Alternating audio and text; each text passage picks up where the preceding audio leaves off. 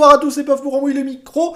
L'OM a gagné 2 euh, à 1 contre... En fait, je m'en fous, j'ai même complètement oublié parce que de toute façon, on s'en fiche grave parce qu'on va pas parler de, du match ce soir. Si vous voulez parler du match, vous allez écouter d'autres émissions qui en parleront ou qui en ont parlé sans doute très bien parce que ce soir, vous le savez, vous l'avez lu sur Twitter, c'est une émission spéciale.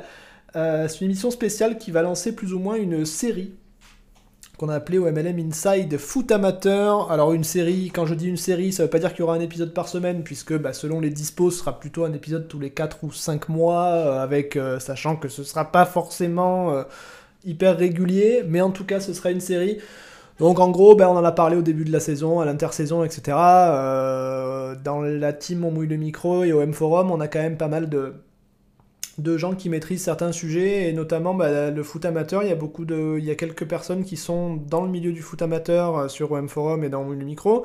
Donc du coup, on s'est dit pourquoi pas en profiter pour en parler. On a, déjà fait une ou deux émissions euh, avec Béné, puisque vous, Béné maintenant vous le connaissez plus que bien. Mais c'est vrai que Fatih, vous savez qu'il est président de club aussi, mais on n'a jamais vraiment développé le sujet.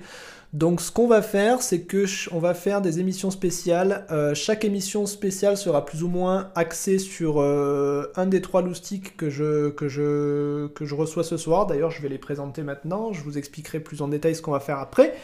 Donc bonsoir Béné. Salut, bonsoir tout le monde. Content que de passer la Saint-Valentin avec vous, en amoureux. Voilà, bonne Saint-Valentin à tous. C'est, je pense que c'est le meilleur moyen de, de, passer la Saint-Valentin. Euh, ouais. Ça va de ton côté? Ça n'a pas été trop compliqué avec madame? Non, ça va. Elle s'est lancée sa série. Euh, voilà. Bah, exactement, pareil. exactement pareil. Exactement pareil, mais sachant que franchement, à mon avis, même s'il n'y avait pas eu d'émission, on n'aurait rien fait parce que lundi soir, enfin, tout le monde bosse, le soir on est crevé. Bon, comme je disais à ma copine, il devrait faire un, il devrait faire un truc genre Pâques, tu vois, ça devrait toujours être samedi ou vendredi, tu vois, la Saint-Valentin. Euh, plutôt un jour de la semaine qu'une date fixe. Mais bon, c'est pas moi qui décide. Euh, oui, très bien. Donc, du coup, avec moi également, euh, bah, bonsoir Fatih, bonsoir président. Bonsoir à tous, bonsoir tout le monde. Toi, je crois que tu es célibataire, donc pas de problème. Ça n'a pas été trop compliqué le, désert, de Gobi et personne. Bon. Ouais, bah, voilà. Écoute, c'est déjà ça de gagner, au moins de toi. Au moins, c'est des, des, soirs où, pour une fois, t'as pas, tu peux dire, ah ben, je suis des célibataires, ben, tant mieux, je peux faire en mouille le micro. Sinon, ça va très bien? Oui, ça va très bien, ça va très bien, merci. Parfait, et du coup avec moi ce soir également, euh, il n'est pas souvent avec nous, mais vous l'avez déjà entendu lors de l'émission spéciale cinéma, euh, si vous l'avez écouté sur Indiana Jones, et il est revenu ce soir pour nous parler foot amateur. Bonsoir Urba Salut à tous. Moi, c'est le milieu de l'après-midi, donc euh, pas de problème romantique. Ah, et oui, puisque bon, bah, vous le savez, enfin, vous le savez, vous le savez peut-être pas, mais ceux qui le suivent sur Twitter et compagnie et sur le forum le savent, Urba vit au Canada. Ce sera l'occasion pour lui de nous parler de foot amateur au Canada et notamment de foot féminin. Mais du coup, effectivement, avec le, le décalage horaire, il peut s'organiser pour faire l'émission et quand même fêter la Saint-Valentin le soir. C'est très très très malin. Donc, sinon, tout va bien, tout est ok? Ouais, tout va bien. Il fait, il fait un petit peu frais, il fait moins 20. et dire que je me et dire que moi qui suis dans le nord je me ah il y a un petit écho chez quelqu'un ou c'est moi? Ah non c'est bon c'est passé. Bon. S'il y, a, l'un d'entre vous qui a pas de casque euh, ou d'écouteurs euh, ça, venait peut-être de là. Mais bon c'est bon là c'est passé on dirait. Ok donc voilà donc comme je vous disais on va faire une émission comme on va faire des émissions euh, sur le foot amateur. Donc voilà chaque émission sera axée sur un des trois loustiques ici présents, sachant que peut-être on aura aussi d'autres invités par la suite. Donc ce soir, on va axer sur Béné.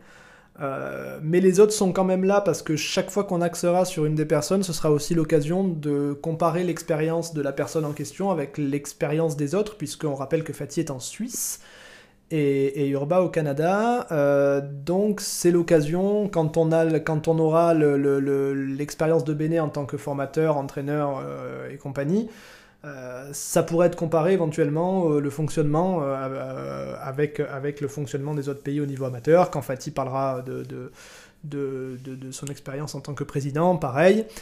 Et c'est aussi l'occasion, outre les pays, de parler aussi de relations entre les parties un peu, c'est-à-dire que euh, bah, Béné plus ou moins entraîneur, formateur, responsable, euh, Fatih est président, bah, ils ont chacun des entraîneurs, des présidents, euh, Béné a un président, Fatih a un entraîneur, enfin Fatih a des entraîneurs, pareil pour Urba, la section féminine. Donc voilà, c'est l'occasion de faire pêle-mêle des, des, des, comparaisons, mais quand même pour que ce soit plus que ce soit plus digeste, on va axer euh, chaque émission quand même sur, euh, sur un truc en particulier. Donc là, c'est Béné. Euh, donc écoutez, ceux qui connaissent pas Béné, en deux mots, il est responsable méthodologie au CA Gombertois, Château Gombert. Donc je, je vais le laisser se présenter en deux mots, mais si vous voulez savoir ce qu'il fait plus précisément, je vous invite à, aller réécouter les, émissions spéciales qu'on avait faites avec lui, où là il détaille un peu plus son rôle sans doute.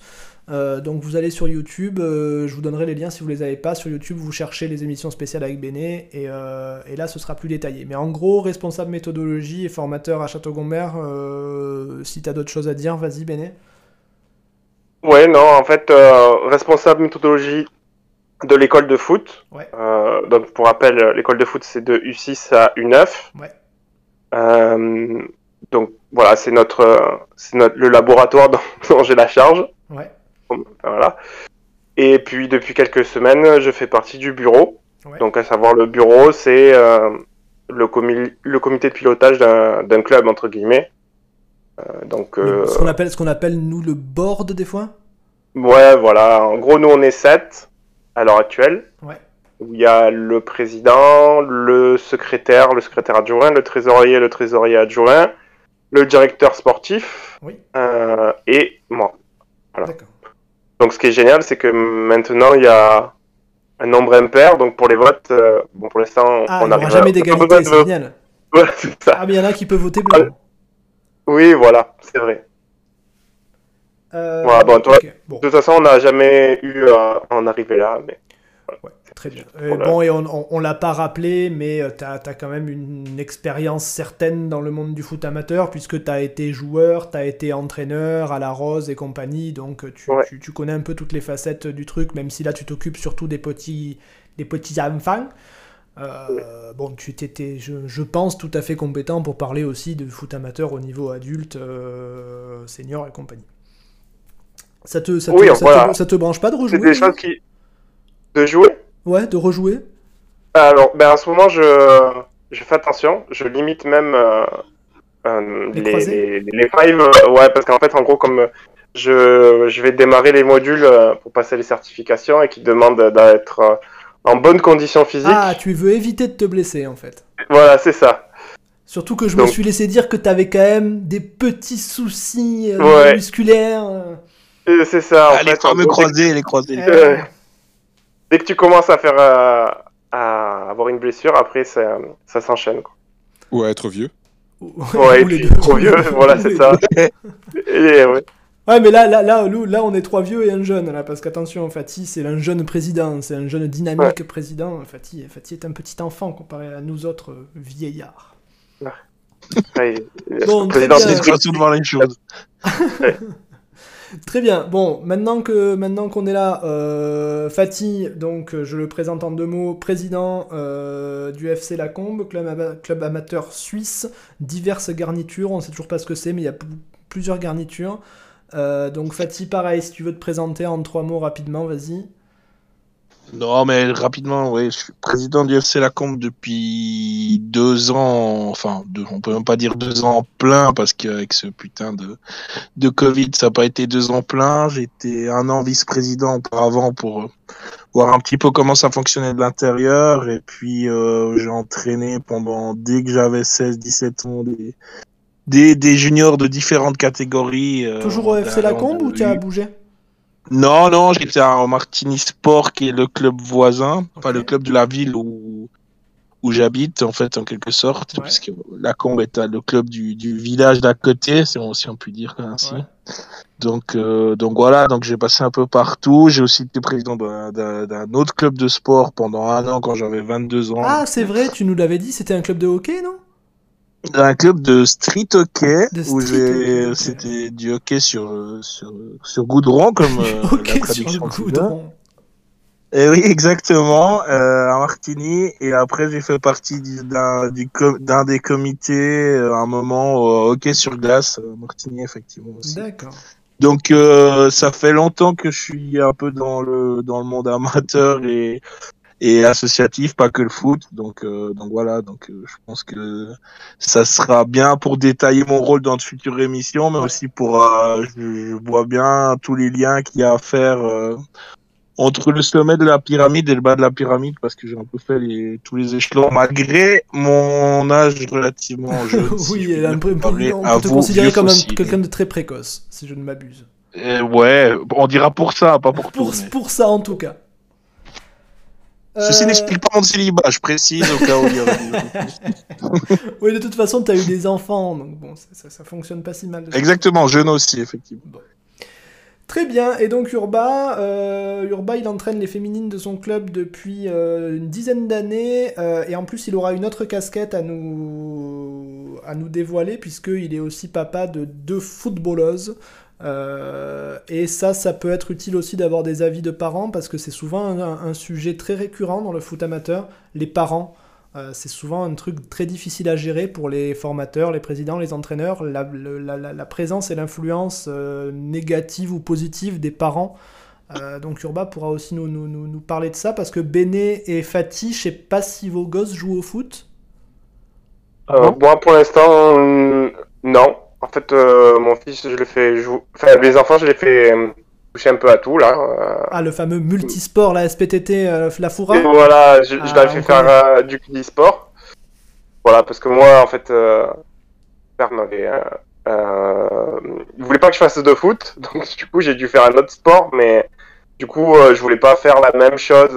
D'accord. J'aimerais que. S'ils si, aiment le foot, tant mieux, mais tu les forces pas. Voilà, c'est ça. Et Fatih, euh, le, tien en fait. Euh, bon, le tien en fait, donc tu pourras aussi avoir une expérience de. Mais ouais, mais enfin, toi, t'as les deux casquettes, donc tu sais très bien qu'en tant que père, tu vas pas, tu vas pas interférer avec tes propres affaires en tant que président. Non, effectivement. bon, et donc, euh, donc vas-y, justement. Vas-y, Urba, je te laisse compléter ma présentation du coup.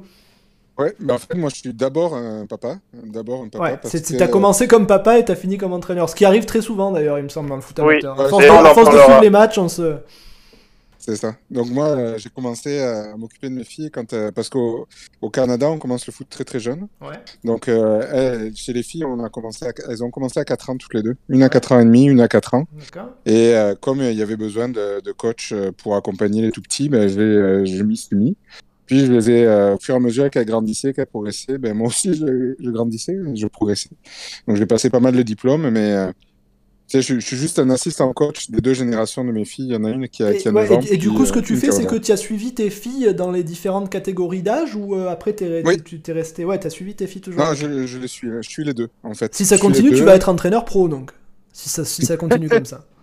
Je serais euh, probablement euh, coach adjoint euh, professionnel, effectivement, c'est dans ma ligne. Mais là, ça commence à remplacer être... Christophe Barra.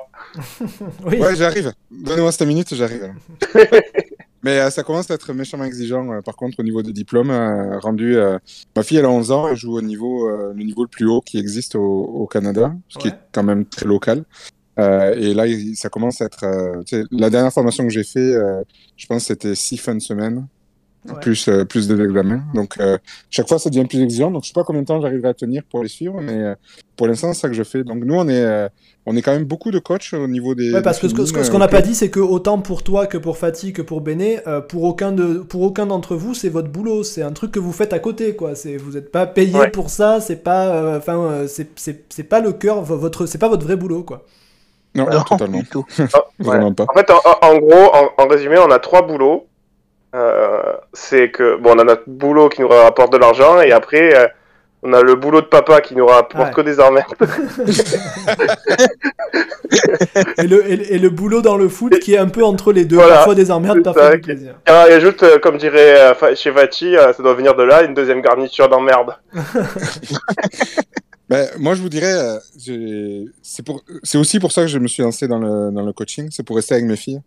Parce que ça me permettait de passer du temps avec elles. Tu fais, tu fais d'une pierre deux coups, mais c'est vrai que c'est.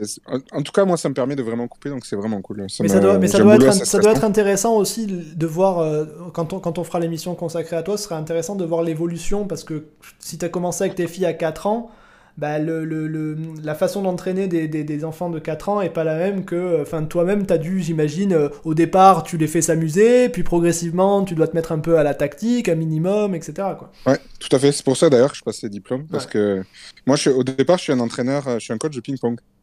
Euh, moi, j'ai presque pareil. Pendant, presque pareil, ouais. J'ai coaché pendant quasiment 7-8 ans avec des. j'avais passé pas mal de diplômes aussi. Puis j'avais créé moi-même un, un club de ping-pong quand j'avais 15 ans. D'accord.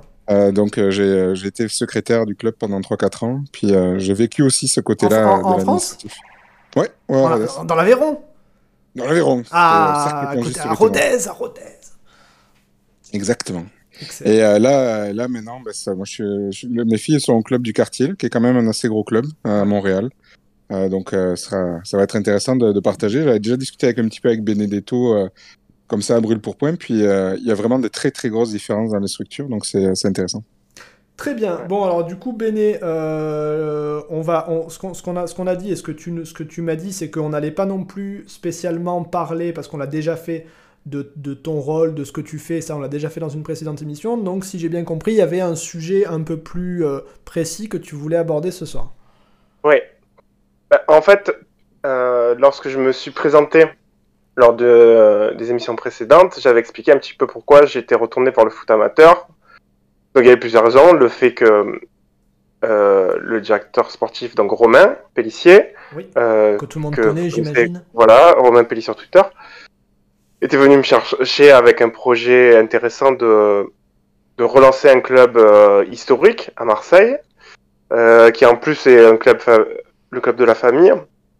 Euh, puisque mon père et mes oncles ont tous joué là-bas.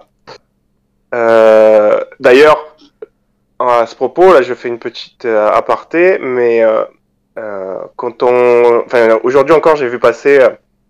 Qu'est-ce qui vous a amené à aimer le football? Enfin, quel joueur vous a fait aimer le football? ouais, vu passer aussi. Moi, ouais, moi je réponds jamais à ce genre de questions parce que c'est pas un joueur qui m'a fait aimer le football. C'est l'OM.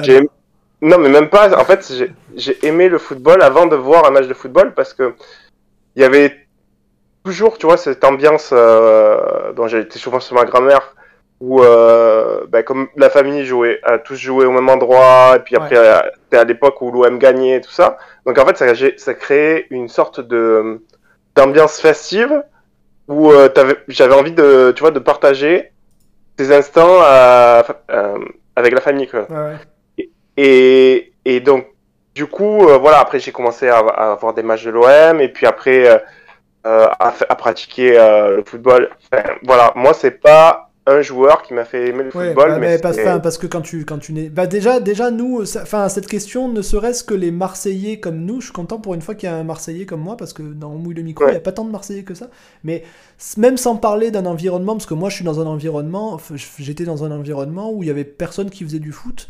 Euh, mais Quand tu nais à Marseille, tu nais dans le foot, quoi. T'as forcément, alors à quelques exceptions près, mais à notre âge, forcément ton père, ton grand-père, ils regardent les matchs, etc. Donc tu peux pas dire quel joueur vous a fait aimer le foot parce que, enfin, je sais pas, moi je suis né dans le foot aussi, même si j'en ai même pas fait, mais, enfin voilà, des 4 ans, mon père il m'a amené au stade, quoi. Tu, tu peux pas dire un joueur, quoi. Ouais, c'est ça. Et puis mon père était arbitre en amateur. Et à partir d'un certain âge, je lui corriger ses rapports d'arbitrage. Donc, euh, ben voilà, du coup, euh, c'est. En fait, c'est assez symptomatique de, de, du sujet euh, que je vais lancer parce que l'une des raisons dans, à laquelle euh, j'ai re, retourné dans le foot amateur, c'est parce que aussi je, je, je, prends de plus en plus de distance avec le monde professionnel. Ouais. puis, enfin, je, où je me reconnais pas. Ouais, t'en as, marre, as marre du foot pro, mais comme t'aimes toujours le foot, il faut quand même que tu gardes une attache, quoi. Ouais, voilà, en fait, j'en consomme moins, j'en regarde moins. Euh, je vis différemment. Alors voilà, l'OM, ça reste euh, vraiment un amour euh, de jeunesse, mais j'ai plus le même rapport aussi à ce niveau-là.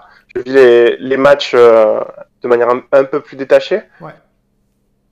Donc, voilà, du coup, quand tu retournes dans le foot amateur, tu te dis, bon, ben voilà, je, je, je vais essayer de retrouver les, les, les sensations qui m'ont fait aimer ce sport-là, en fait. Et en fait, quand tu remets, euh, quand tu mets les mains dans, le cambouis, donc moi, en fait, pour faire une rétrospective, quand j'étais à La Rose, j'étais dans un club amateur, mais qui avait une portée différente parce que c'était plus, comment dirais-je, euh, un, centre interquartier, tu vois, un truc de loisirs, maison de loisirs, pour proposer en fait du sport. Et donc, euh, c'était un, un, club multisport pour proposer du sport et du football euh, à un quartier, en fait. Il n'y avait pas de, de portée compétitive. Tandis que le, le CAG est un club historique qui a gagné des titres, qui se revendique euh, dans le paysage euh, marseillais comme un club qui, est, qui est respecté. même s'ils se sont un peu perdus, c'est un club historique. Voilà, c'est ça. Donc du coup, la dynamique, elle est complètement différente et la portée est différente. Ouais. Et, et c'est pour ça que la, euh, le, pourquoi les clubs sont créés et leur identité est très important dans la façon dont on, doit les gérer. Ouais. Euh, donc moi, ce que je voulais parler en préambule, et donc pour arriver à la, à la genèse euh, du, du, du truc, du, foot amateur, donc les Anglais, ils ont créé le, le, football dans les années 1850, et après ils ont commencé à s'organiser euh, je crois, avec 15 ans plus tard. Et ils ont commencé à, en fait, à créer des clubs à, gauche, à droite, en, euh, en, Angleterre, et puis de partout dans l'Europe et dans le monde. Et euh, en fait, en, gros, la genèse des clubs de foot, ce sont des associations qui ont pour but en fait de promouvoir, développer et transmettre le sport en fait dans des dans des communautés dans, un cadre qui est déterminé par l'environnement où ils sont en fait. Parce que du coup, une fois que les clubs ont été créés, il y a une identité propre en fonction de là où ils se sont développés, qui, qui, leur ont donné une spécificité. À l'heure actuelle, en fait, que j'ai remarqué, c'est que les clubs, même au niveau amateur, perdent de, de leur essence en fait ils perdent le, pourquoi ils ont été créés et en fait on a une sorte de globalisation qu'on ressent dans le monde pro. Ouais, tous les clubs commencent à se ressembler dans leur fonctionnement, il n'y a plus de spécificité. Euh, c'est ça. Et, et, et, c'est ce dont on parlait tout à l'heure. Euh, tu as le sentiment un peu que tous les clubs amateurs commencent à vouloir faire un peu comme les pros, quoi. Voilà. Et du coup, je me demande si le but originel est, toujours le même. Ouais. Euh, je me pose la question parce que en gros, c'est un truc méga philosophique. Est-ce qu'on fait toujours des clubs amateurs pour jouer au foot et pour s'amuser, ou est-ce qu'on veut absolument gagner, devenir pro, quoi? Voilà. Alors que pour moi, pour, pour que ce, ce sport continue à, à, être transmis et pérennisé, euh, on, doit, on doit pouvoir euh, gérer euh, plusieurs facettes de ce sport. Donc l'aspect élitiste, bien sûr. Si on veut progresser, enfin qu'on a oui, ça reste un sport, une prédisposition, voilà. Et puis l'aspect aussi euh, euh, partage, amusement, pour ceux qui veulent euh, faire du foot pour partager un moment et pour passer un, un moment euh, coubertin, quoi. Ouais, bah, pour s'amuser comme on, comme on joue au foot comme on, quand on était gamin. voilà, ça doit être possible aussi. Et à l'heure actuelle, en fait, je trouve que on n'est pas bien achalandé à ce niveau-là, en fait. Ouais. Voilà. Et au final, en gros, on se tire euh, une balle dans le pied. D'ailleurs, euh, en fait, le football se tire plein de, de, balles dans le pied en ce moment. Euh, parce que déjà, le monde amateur, c'est un, un, socle indispensable à ce sport. Puisque quasiment tous les joueurs pros qui, ont, qui, ont, qui sont devenus pros, quasiment tous, ils ont, ils ont démarré dans un club amateur. Il n'y en, a pas tant que ça qui ont commencé dans les centres de formation. voilà, ça existe. Ça existe. mais c'est très très rare. Voilà, donc c'est quelque chose qui est indispensable, qui fournit tout le, le, paysage footballistique à l'heure actuelle, mais c'est aussi un milieu hyper fragile parce que il est, il est empli de contraintes et, et il est très peu aidé en fait. Euh, donc dans les contraintes, donc, je vais compter voilà le, les contraintes logistiques, humaines, de formation, euh, matériel.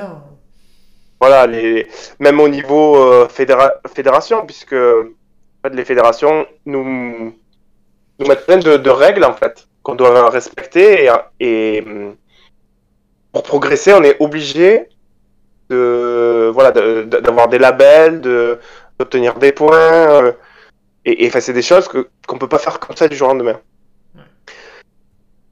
Et, euh, et lorsque les aides elles existent, euh, on le sait parfois, on n'est pas au courant parce qu'il faut avoir un faire un, travail de, veille et de démarche administrative qui sont chronophages parce que les, les, bénévoles qui composent les clubs n'ont pas forcément le temps de le faire en fait. Bah Donc du coup c'est un serpent qui se, qui se mord la queue en fait. T'as pas d'aide, tu es bénévole, tu n'as pas le temps, donc du coup, tu n'as pas le temps pour, euh, pour regarder si tu as droit à certaines aides, etc. etc. Oui, parce que le, le, le, le, temps que tu as, tu préfères le consacrer à d'autres trucs euh, qui, qui, te plaisent le, qui te plaisent plus ou qui sont plus utiles au club. Enfin, t'étais là pour entraîner des gamins, euh, t'es pas là pour hein. financier.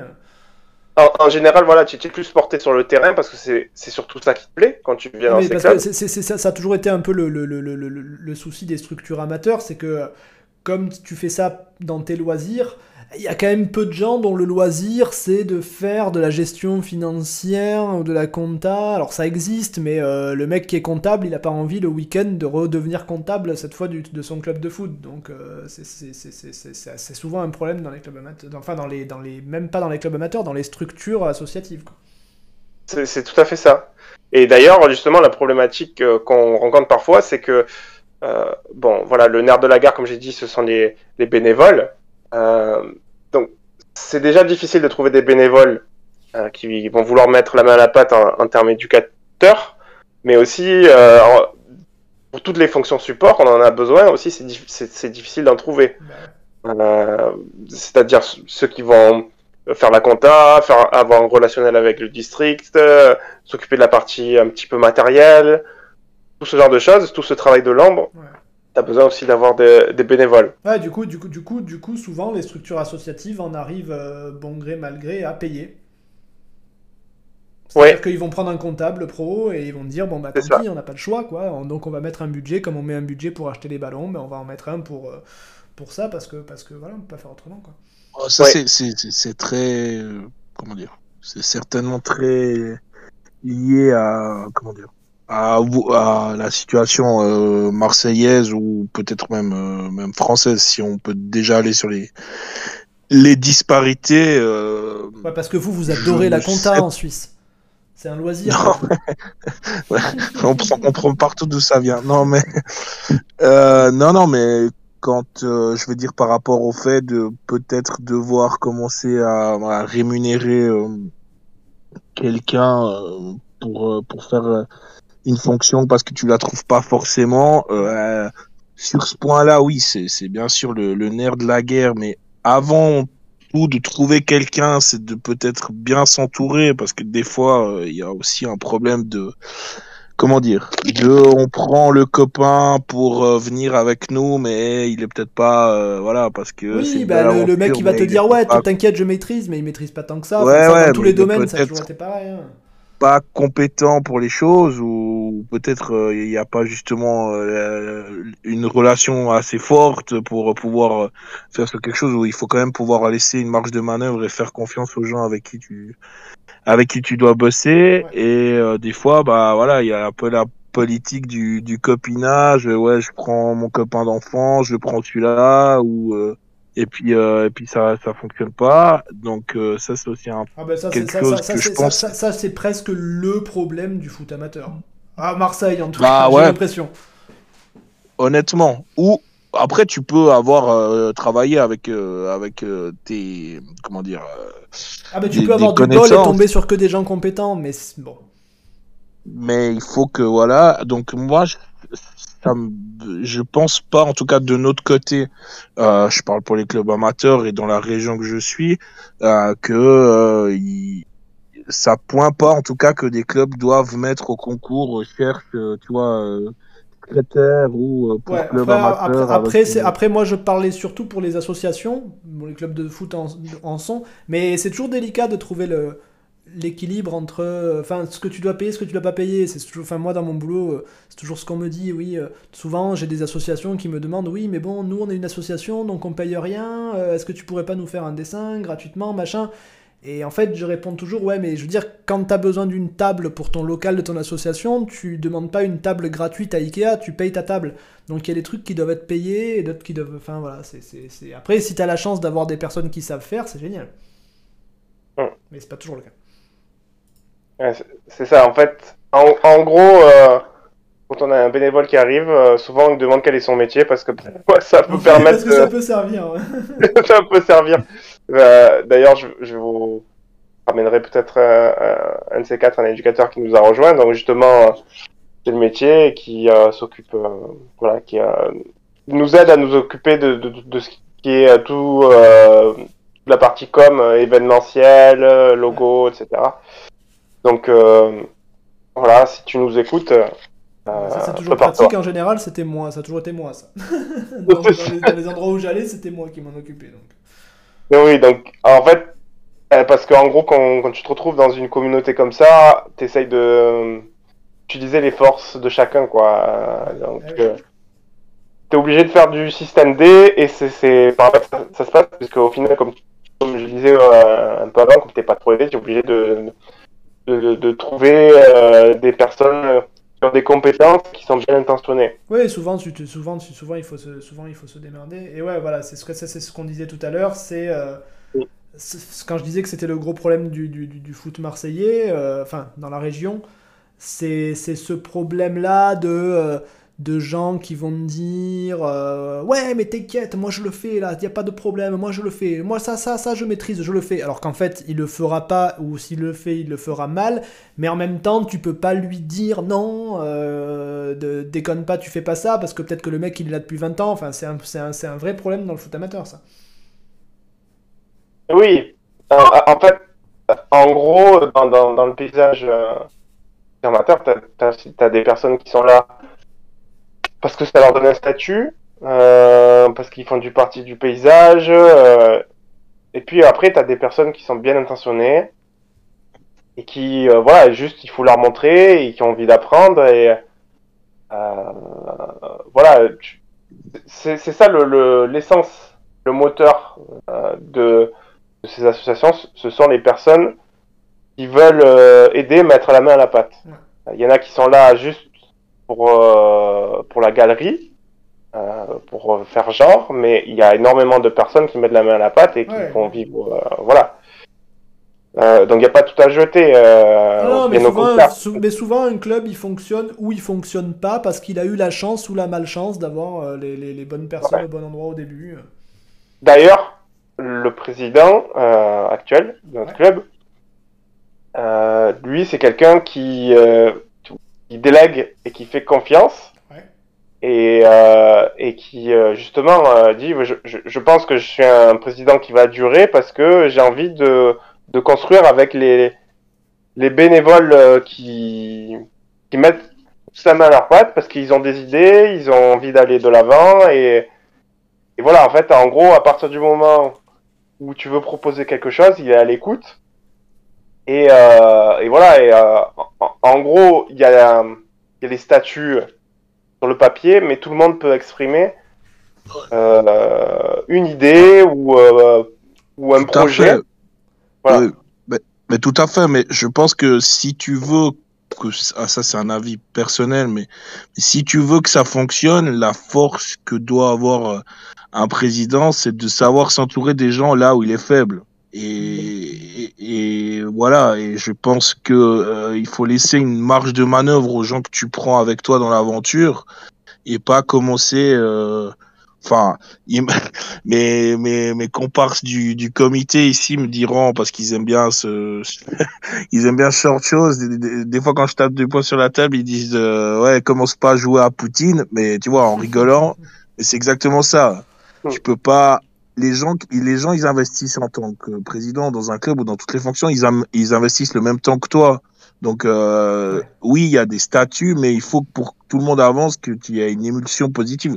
Enfin, c'est un peu comme dans, dans toutes les, c'est pas que dans l'associatif ça, mais, mais je pense que c'est important de savoir où tu as tes faiblesses et puis de dire bon bah et à côté tu es meilleur que moi, donc oui je vais t'écouter parce que c'est ton domaine et puis parce que voilà je te fais confiance. Ah mais ça c'est difficile aussi de, de, de, de de discerner le, le, le, jusqu'où on doit être amateur, jusqu'où on doit être pro, parce que on doit jamais être pro parce qu'on n'a pas un club pro, mais en même temps, il y a des trucs sur lesquels il faut être carré, il faut être un peu. Euh, il faut savoir serrer la vis à certains endroits. Donc la frontière de ça, ça doit pas être évident à gérer euh, au quotidien.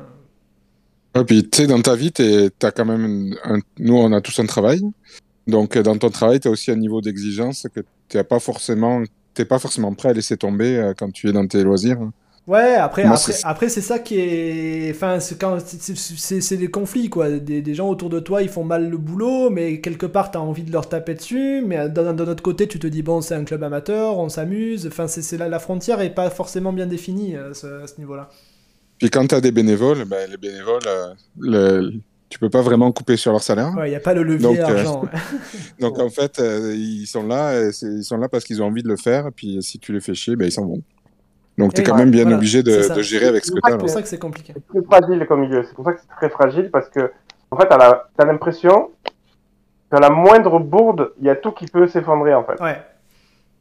Et, et c'est ça qui est, qui est quand même. Euh, enfin, ça fait peur, mais en plus, c'est merveilleux en même temps parce que je dis, putain, te rends compte, depuis le temps qu'on fonctionne comme ça, on n'a jamais eu de problème et ça continue à tourner et à, et à, et à et à être géré. Bon, bien sûr, euh, il y a énormément de clubs qui. qui Contre Béné, on t'entend un tout petit peu moins bien depuis un moment. Je sais pas si tu t'es éloigné du micro. Ou... Non. Oui, non, là, tu m'entends C'est un peu mieux. Ouais. Je disais, il y a énormément de clubs qui ont disparu. Ouais. Euh, parce que justement, ils ont fait des, ils ont fait des erreurs, ils se sont détournés euh, de leur, euh, de leur but d'origine justement, ou alors euh, ils ont pris des mauvaises décisions, ou comme dans le monde de l'entreprise, il y a, y a parfois des, des erreurs euh, internes ou alors des éléments externes qui peuvent faire disparaître ton club. Et euh, ben voilà, de, dans, dans, ce système de contraintes et d'environnement concurrentiel, euh, parfois un club justement il va se retrouver à se détourner de son but d'origine pour, pour se protéger en fait. Et à l'heure actuelle, on est dans un contexte pour se protéger ou il va y avoir plusieurs options. Tu as des, des clubs euh, qui vont, qui vont se rapprocher de clubs plus gros qu'eux, des clubs pro ou des clubs amateurs euh, plus gros. Il va y avoir un système féodal, tu vois, qui va se mettre en place. Et t'en as d'autres qui vont choisir de se tourner vers leurs voisins pour fusionner, par exemple. Ouais. Euh, tu vois, un exemple, dans la région, là, on a Marignan et Gignac qui ont, qui ont fusionné, qui s'appelle Marignan Gignac, et qui là va encore fusionner avec notre club, qui est Côte Bleue, pour devenir Marignan Gignac Côte Bleue, tu vois. Comme Evian, Tono, Gaillard. Voilà. Tana qui change complètement de nom. Euh, comme euh, Consola qui est devenu Atlético Marseille. Et qui va redevenir Consola, je crois, non? Et qui, et qui est redevenu Consola. qui est redevenu Consola. Voilà, qui est redevenu Consola. Ah, en gros, en fait, on a l'impression, soit c'est par peur, soit c'est parce qu'on a envie d'évoluer, mais euh, sans réfléchir à, ce qu'ils sont, pourquoi ils ont été créés, quel est, quel, est leur, euh, leur impact dans leur quartier. Parce qu'au final, c'est ça, en fait. En gros, tu as des clubs se sont créés parce que euh, soit c'était pour des raisons communautaires. Je te prends un club comme l'UG Ardif, tu vois, c'est la communauté arménienne qui s'est regroupée pour, pour créer un club et de, de, foot. Et en fait, ce club de foot, en fait, ça sert de. Ça, permet de cristalliser le, tout leur lien social, en fait. entre ça fédère, tout le monde se retrouve là-bas. C'est ça. Et en a, en fait, dans certains quartiers, c'est parce qu'ils sont dans un quartier pauvre, donc ça permet de, de, de, sortir un petit peu les gens de la pauvreté, de, de leur faire découvrir autre chose. Et puis ça permet, aux, dans certains quartiers, ça permet aussi aux, gamins de ne pas traîner ou de moins traîner. Enfin, c'est très social, le foot, ça a toujours été social. Exactement, c'est un truc euh, qui permet de, de, pallier à certaines carences de, de la République, en fait. Absolument. Euh, parce qu'on a, on a des personnes, euh, on a des jeunes se retrouvent isolés parce que leurs parents il y, a, y, a des problématiques chez eux, enfin bref, voilà. Oui, ils vont, ils vont jamais rentrer chez eux parce que c'est insupportable, donc c'est soit ils traînent dans la rue, soit ils vont au foot en gros. C'est ça. Et, et, puis après, tu as, par exemple, un club comme, comme Château Gombert, en fait, il a survécu parce que aussi il y a une, une identité forte. En fait, moi, je, ce club, en fait, il me fait penser à ce qu'est la Corse pour la France, en fait. Ouais. Mais en fait, au niveau marseillais. Ouais. Au niveau, euh, alors, c'est cool que Urbain soit là, parce que de, niveau euh, euh, urbain, en, en gros, c'est un quartier qui était super éloigné du centre qui a toujours été éloigné du centre. À l'époque, le tramway, tu vois, c'était un terminus. Oui. Et, un terminus et entre les deux derniers arrêts, il y avait un moment même. Voilà, il y avait un moment, les gens qui partaient dans les années, à l'époque, 30 euh, et compagnie, euh, ils partaient à 4h du matin de, de, de, chez eux ou à 4h30 du matin pour arriver en ville, tu vois. Ouais. Euh, donc il y a ce côté, voilà, on est un village un peu isolé et en plus au niveau politique, c'est un club euh, qui a toujours été dans la minorité. Quand le, quand le, la mairie était de droite, euh, le, le, le, le l'arrondissement était de gauche. Quand après ça a été d'extrême droite, et maintenant que la mairie est de gauche, le, le quartier de, de droite. quartier rebelle. C'est ça. Donc du coup, en fait, c'est autant une faiblesse qu'une opportunité parce que euh, on s'est dit en fait dans la difficulté, le, le quartier, il a est longtemps fédéré à travers des euh, traditions, parce qu'on est un des quartiers, euh, un des seuls quartiers vraiment à, à, faire les, les fêtes provençales. Ouais.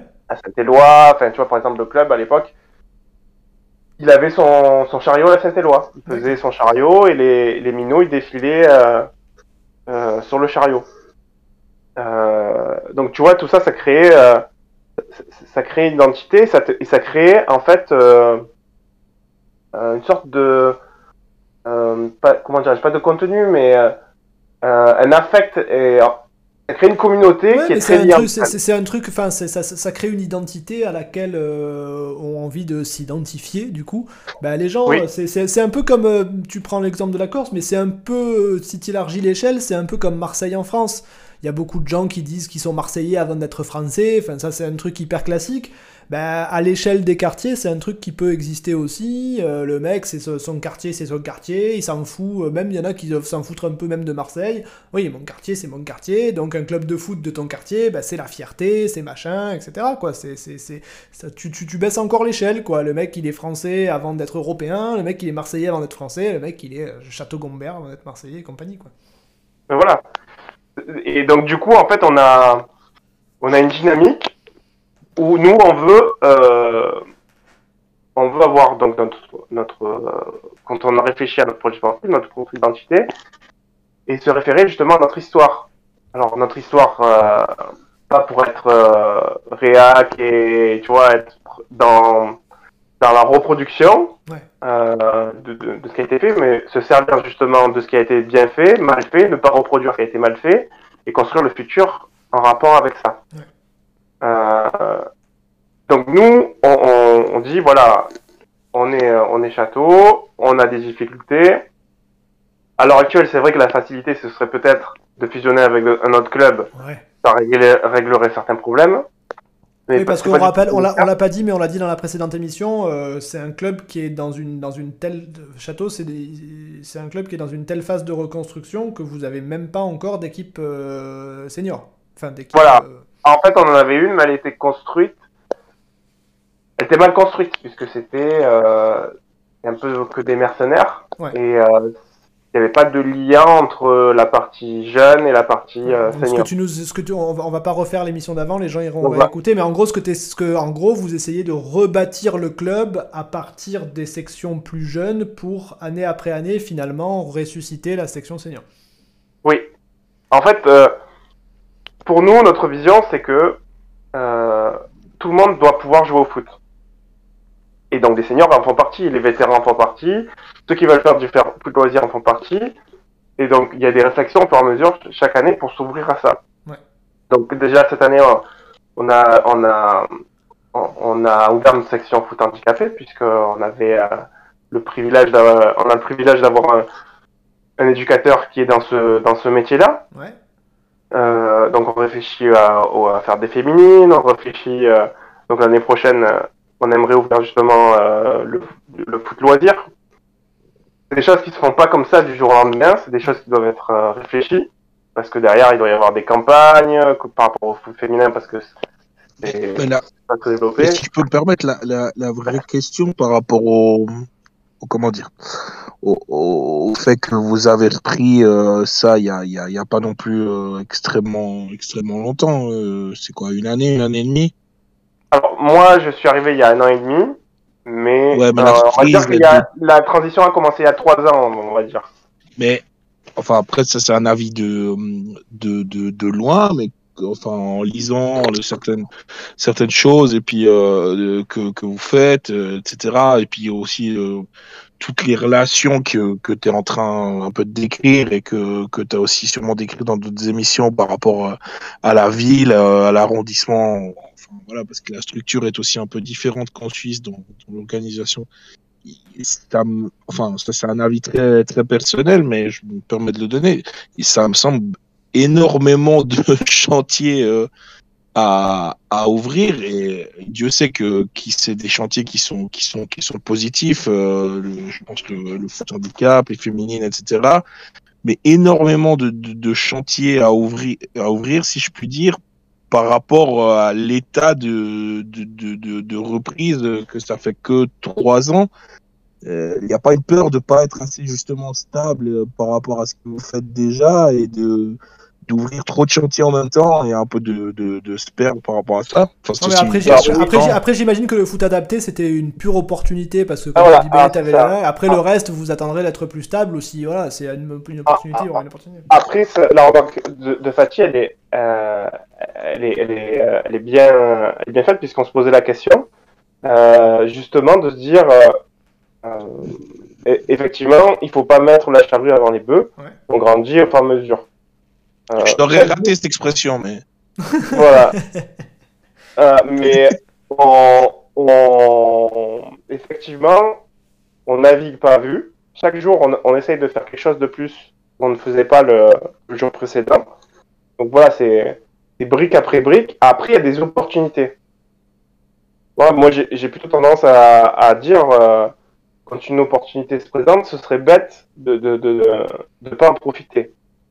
C'est comme, euh, par exemple, lorsque on avait fait une des émissions, il y a un jeune euh, qui nous avait contacté, enfin, Pof m'en avait parlé, il m'a dit voilà, il y a un jeune qui aimerait travailler euh, dans le milieu du foot amateur pour vous aider à vous structurer, à vous développer. Est-ce que tu pourrais pas voir bah, pour le récupérer? Donc voilà, c'est une opportunité qui, s'est présentée. Donc ça, ça représentait beaucoup de travail, de recherche.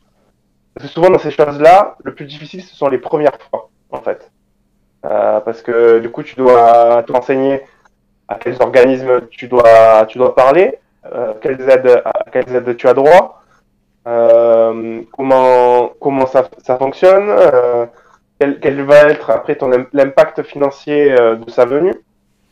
Et au final. ouais, parce que ça a beau être amateur, il y a du pognon qui tourne, et dès qu'il y a du pognon qui tourne, c'est compliqué. C'est ça, parce que nous, à l'heure actuelle, on a, on a des, des rentrées d'argent qui sont. Voilà, on, on, on, est, on est dans, dans le plus sans, sans avoir énormément d'argent. Donc, tu peux, te, tu peux te dire, la, moindre, la moindre erreur, tu te remets dans le rouge, quoi. Ouais. Donc, euh, surtout quand tu es dans un cadre bénévole, tu peux pas dire, bon, ben voilà, je vais prendre un salarié. vous, vous faites, vous travaillez tous. Euh, enfin, pour rendre des services. Oui, voilà, mais ça, ça, ça j'ai connu ça de nombreuses fois. Euh, tu, tu, tu, tout le monde est amateur, mais pour ce truc, on a personne, donc on va payer quelqu'un. Et puis là, tu commences à avoir deux trois personnes qui disent oui, mais alors pourquoi on me paye pas moi? Et voilà. Parce que voilà, ce qu'il faut se dire, c'est qu'à l'heure actuelle, on est une trentaine, on n'a aucun défraiement. Ce sont des personnes qui sont bénévoles depuis, euh, depuis quelques années. Et donc, on va dire qu'on leur rembourse même pas leurs frais à l'heure actuelle. C'est-à-dire les frais d'essence. Bon, ça va qu'à à, ce jour, on n'a pas d'équipe qui, nous fait voyager énormément.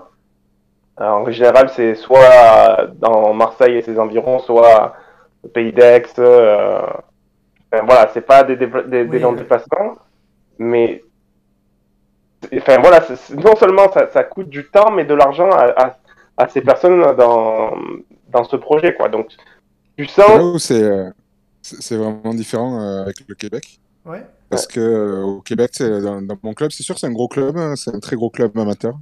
Ça ressemble plutôt à un club de niveau DH en France que que, que, petit club comme comme Château d'Ombert. Mais il y a, il doit y avoir au moins au moins 5 salariés temps plein, sinon 6. Ouais. Puis facilement 40-50 coachs qui sont payés. Donc c'est sûr qu'ils sont pas payés. Mais, tu, mais tu, sais, tu, sais, tu sais si c'est le cas dans, dans, la plupart des clubs ou. Euh, bah, il doit y avoir euh, facilement, euh, je te dirais, au moins 25 clubs au Québec comme le nôtre. D'accord. à différentes, différentes échelles, mais même, dans les, même dans les plus petits clubs que, que j'ai vus, il y a au moins une ou deux personnes payées temps plein pour, pour tenir, le, tenir le truc. Mais par contre, les, les, prix des, les prix des adhésions au club, ils sont en commune mesure avec la France. Ah ouais? C'est vraiment, vraiment plus cher. D'accord. C'est combien de. Excuse-moi, juste Urba, il y a combien de, de membres à peu près là dans, dans le club euh, où sont tes filles et où tu coaches? Dans le club où on est, nous on a 2000 licenciés. 2000 Ah ouais Ouais. Ah ok, c'est une... C'est l'OM quoi. C'est une machine de guerre le truc quand même. Ouais. on a 2000 ah licenciés. Ouais, à titre comparatif, euh, ouais, c'est deux fois Marine Gignac. Donc euh, même je pense que si tu parles de Côte Bleue, vous êtes devant eux. ouais. Mais sur les 2000, on doit avoir un bon 800 filles. Hein. Un bon 800 le, filles. Le, foot féminin est quand même plus développé au Canada, un peu comme aux États-Unis, ou quand, par rapport à la France, ou en fait pas spécialement? Ça dépend à quel niveau. Euh, chez, les, chez, les, chez les très jeunes, oui, énormément. Ouais. quand tu arrives jusqu'à jusqu'à 8-9 ans, avant que ça devienne vraiment compétitif, il y a quasiment autant de filles que de garçons. Ok. après, au fur et à mesure, ça, ça, diminue assez vite au niveau des filles. C'est d'ailleurs un des gros défis qu'on pourra parler quand on parlera de foot féminin. Hein, mais garder les filles adolescentes, c'est très très compliqué. Ouais. Et ensuite, au niveau, il n'y a pas de club professionnel au Canada de filles, zéro. D'accord. Puisqu'on appelle les clubs semi-professionnels comme nous, euh, c'est euh, on leur paye juste leur équipement en fait, hein. un peu de choses okay. Euh, donc c'est si elles veulent être pro, les filles, elles vont soit en France, il y en a pas mal de, de Canadiennes qui viennent en France, ouais. soit aux États-Unis. Et il y, a une question qui a, enfin, qui a, à voir sans avoir à voir, mais il y a, une bascule au niveau de la mixité. Est-ce qu'il y a un âge auquel finalement on mélange tout le monde parce qu'on estime que les filles sont pas forcément moins fortes que les garçons? Et il y a un âge où on arrête de faire ça Ou en fait euh, il y a toujours des féminines et des, et des masculines à tous âges? Nous, euh, la plupart du temps, il n'y a pas de mixité du tout. Il n'y euh, a pas de mixité du tout chez les euh, pour plein de raisons en fait. Déjà le volume fait en sorte que tu n'as pas besoin de le faire quand ils sont petits parce qu'on a tellement. si, si, si tu as, si as, assez de filles pour faire euh, pour faire des équipes à, tout, à tous les âges, bon. Puis c'est quand même assez difficile sincèrement pour les filles de, de s'exprimer quand elles jouent avec des garçons. Ah, pas au niveau, pas au niveau physique ou technique, mais au niveau purement mentalité? Il y, y, y, a un volet physique quand même. Ah, enfin à 4 ans. Mais qui, qui qui se distinguent plutôt à partir de 8-9 ans. Ouais, voilà, Mais à 4 ans, ils sont quand même, les garçons sont quand même très moteurs. Euh, là où les filles, ça dépend lesquelles. Donc, euh, une, une, petite fille timide, ouais. euh, tu la mets sur un terrain avec 5 garçons de 4 ans, elle va, se elle va rester dans son coin, elle n'ira même pas toucher le ballon. Tandis que ouais, nous, mais tu vois, ça c'est une question, c'est une question aussi. Pour ça je parlais de mentalité, c'est aussi une question de, de, de mentalité, d'émancipation plus que de physique. Tu vois, à cet âge-là, me semble-t-il? Bah, c'est beaucoup une question de personnalité. C'est une question de. Elles jouent pas, elles jouent pas pareil au foot en fait, les filles que les garçons. Elles cherchent pas forcément la même chose aussi. Ouais. Euh, à 4 ans, 5 ans, euh, t'as des garçons qui sont juste là pour marquer des buts, hein, pour de vrai. Euh, alors que t'as des, des petites filles, moi j'en ai presque jamais vu. La plupart du temps, c'est parce qu'elles ont envie de jouer avec leurs copines, puis ouais. elles ont envie d'avoir du plaisir et tout ça. Là. Donc t'es pas du tout sur la même logique. À 4 ans, moi j'ai vu des garçons qui faisaient des célébrations hein, quand ils marquaient un but. ah, c'est normal, tu fais comme les pros quoi. Ouais, puis c'est normal, moi aussi je faisais des célébrations. Bah ouais, mais euh, tu sais, même à 11 ans, les filles, la plupart, elles en font pas. C'est pas, c'est différent. Hein. C'est vraiment différent. Donc, le fait de les garder séparées quand tu as assez de volume, ça permet vraiment de donner sa chance à toutes. les meilleures, je pense que les meilleures filles sont favorisées par la mixité parce qu'elles euh, viennent chercher euh, beaucoup plus d'impact physique habituellement, puis euh, le, niveau moyen est plus élevé du coup, mais les 90% des filles sont défavorisées selon moi. C'est un des éléments qui fait en sorte qu'il y a autant de filles au Québec. Parce que, comme je vous disais, moi, c'est un club de quartier quand même, malgré tout. Malgré nos 2000 licenciés, on est un club de quartier à Montréal. Ouais, un gros quartier, mais bah, c'est 50 000 personnes, hein, à peu près qu'on dessert. 40 entre 40 000 et 50 000. mais dans le, quand ah, mais 2000 licenciés euh, sur 50 000, c'est quand même monstrueux, me semble-t-il.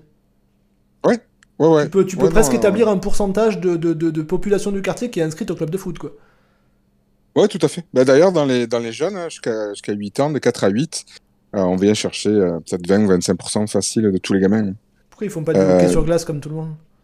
Bah, Ils font du hockey l'hiver. ok. Eh c'est vrai, ils font du hockey l'hiver, du hockey du patinage artistique souvent l'hiver. Puis euh, l'été, euh, la saison de hockey s'arrête en avril et bam, ils basculent sur le foot. D'accord.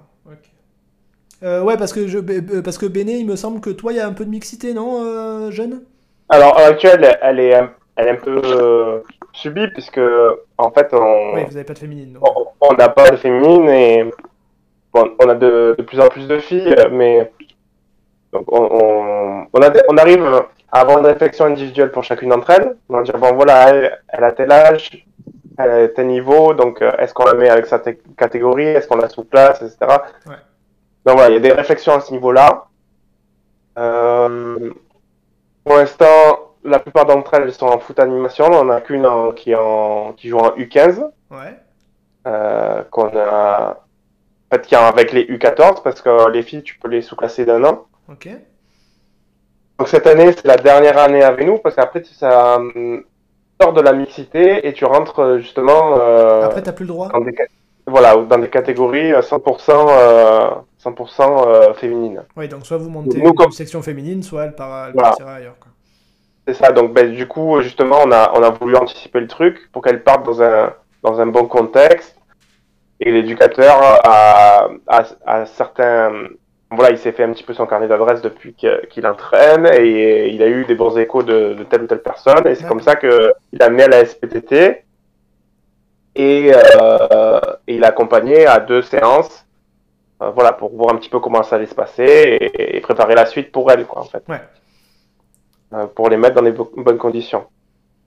Et, et c'est vrai que pour rebondir un truc sur ce que, sur ce que disait Urbain, au niveau de l'affect, les filles, elles sont, elles créent euh, une relation avec euh, leur coach qui est différente des garçons. Et quand, quand tu as un entraîneur qui change de, de, club, tu peux être sûr que tu, tu vas en perdre la quasi-totalité du groupe pour aller rejoindre euh, ce gars. Enfin, ce gars ou cette, ou cette, fille. Et donc nous, bon, pour l'instant, la question ne se pose pas, mais, mais on, on y réfléchit et et euh, voilà, le, chantier l'année prochaine, ce sera certainement le foot loisir. Le foot féminin, on verra. Mais voilà, ça fait partie oui, c'est l'opportunité. Si vous avez, euh, si, vous, si, si, si, tu vois que dans l'année, tu as au moins, je sais pas moi, 12 euh, demandes d'inscription de filles qui, qui finalement n'ont pas pu aboutir parce que vous n'aviez pas de section féminine, la question se posera peut-être. quoi. Ouais. Surtout que il y a. Je pense qu'il y a une, une marge de manœuvre, hein, parce que je, pense qu'il y a des filles qui, qui, font un petit peu de, de chemin pour aller euh, dans certains clubs. Il n'y en a pas des masses à Marseille. Hein. Euh, il y a peut-être le SMUC, la SPT, Ah, des clubs de foot féminin, c'est même pas. Il n'y en, en, en a pas beaucoup à Marseille? Euh, Ouais, on va dire, je pense. Allez, je veux pas dire de conneries, peut-être qu'il y a 5-6 clubs. D'accord. enfin voilà, contrairement au foot masculin où en gros, tu as un club par quartier. À chaque clocher, tu as, T'as un club de foot. Euh, parfois, en plus, les, les, stades, ils sont, ils sont vraiment pas loin, quoi. Si tu prends dans le 12e arrondissement... Ah bah ouais, que ce soit euh, Bois-Luzy, euh, les Cailloles... Euh... non, mais même, as, je sais pas si tu vois la Bombardière. Oui, la piscine. qui était le Celtic Beaumont avant. Oui. donc t'as la Bombardière, l'UGA, c'est quasiment juste à côté, quoi. Ouais. tu, peux, tu peux y aller à pied facile de l'un à l'autre, quoi. Ouais, ouais. Donc... Euh... c'est là où on voit la différence justement avec le contexte, le contexte canadien ou suisse. C'est que quand tu te retrouves dans, à Marseille, dans un environnement hyper concurrentiel et qui est pas solidaire en fait entre eux. et c'est là justement où ça fait la bascule avec la comparaison avec le monde pro. Où, en fait, on est. Quand je parlais de perte d'identité, qui est la conséquence de la globalisation, en fait, on se retrouve à une sorte d'individualisme. On va se protéger en trouvant des partenaires plus forts que nous. Et en plus, dans le même temps, on va rentrer dans un cercle vicieux qu'on va, au lieu d'exister avec les autres, en fonction des autres, on va, on va exister au détriment des autres, en fait.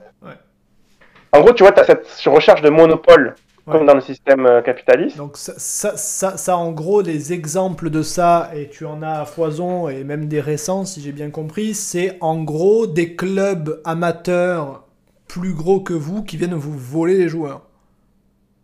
Des joueurs ou des éducateurs Ou des éducateurs. En gros, ils viennent et ils leur disent euh, tu vas, tu euh, jouer, euh, ils vont voir les parents, ouais, ton, ton gamin il sera mieux chez nous, on a plus d'encadrement, on a plus de matériel.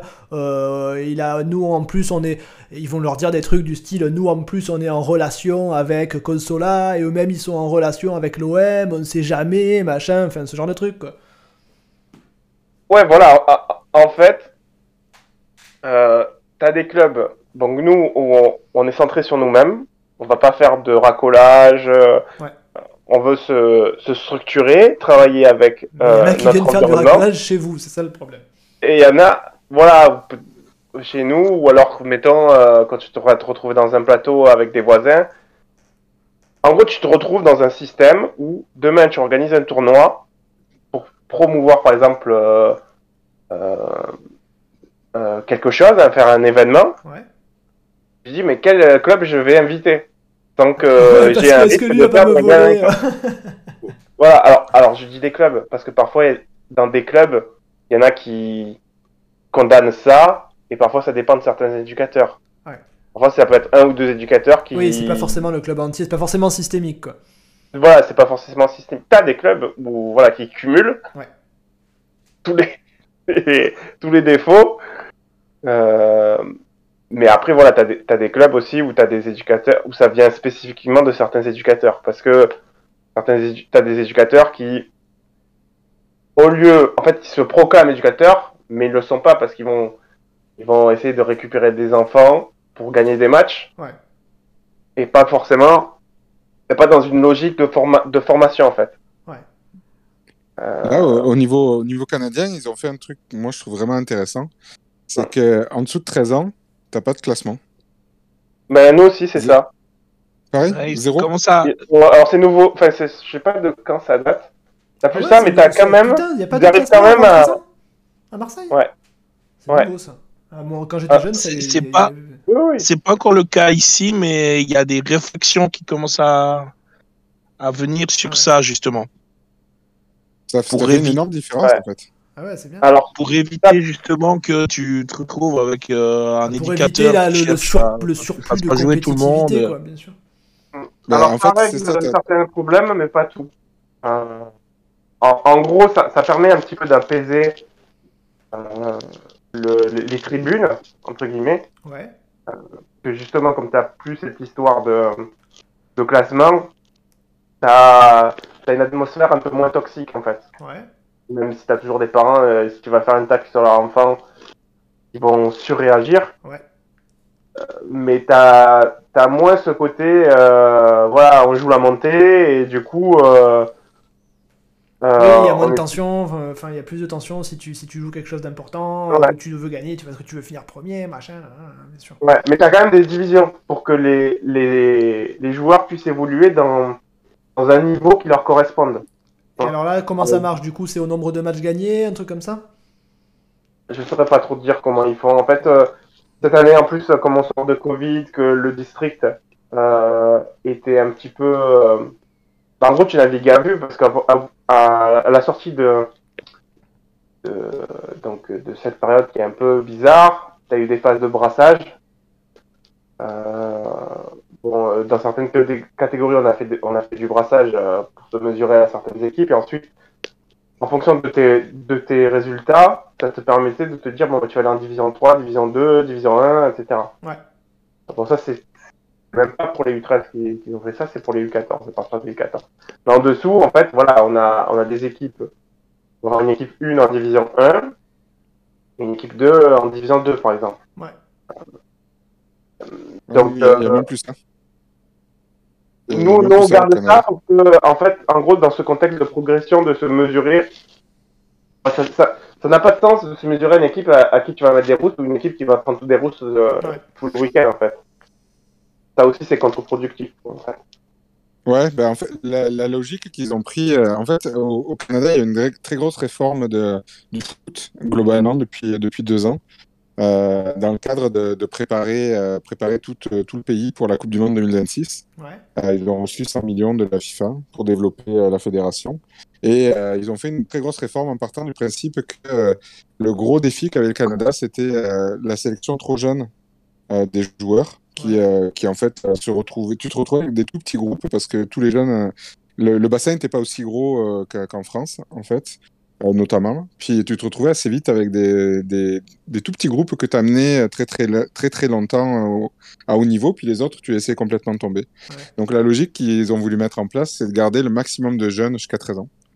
Euh, et donc euh, des brassages complets entre toutes les, tous les clubs qui sont intéressés. En fait, les clubs s'inscrivent à des championnats par niveau de licence.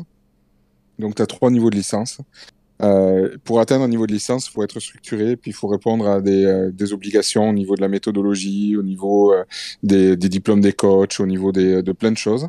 Et au sein de ces divisions-là, en fait, si tu as trois équipes, ben, tu gardes tes trois équipes et les, les, directeurs techniques de chacune des, chacune des ligues s'entendent sur comment est-ce qu'on trie les équipes.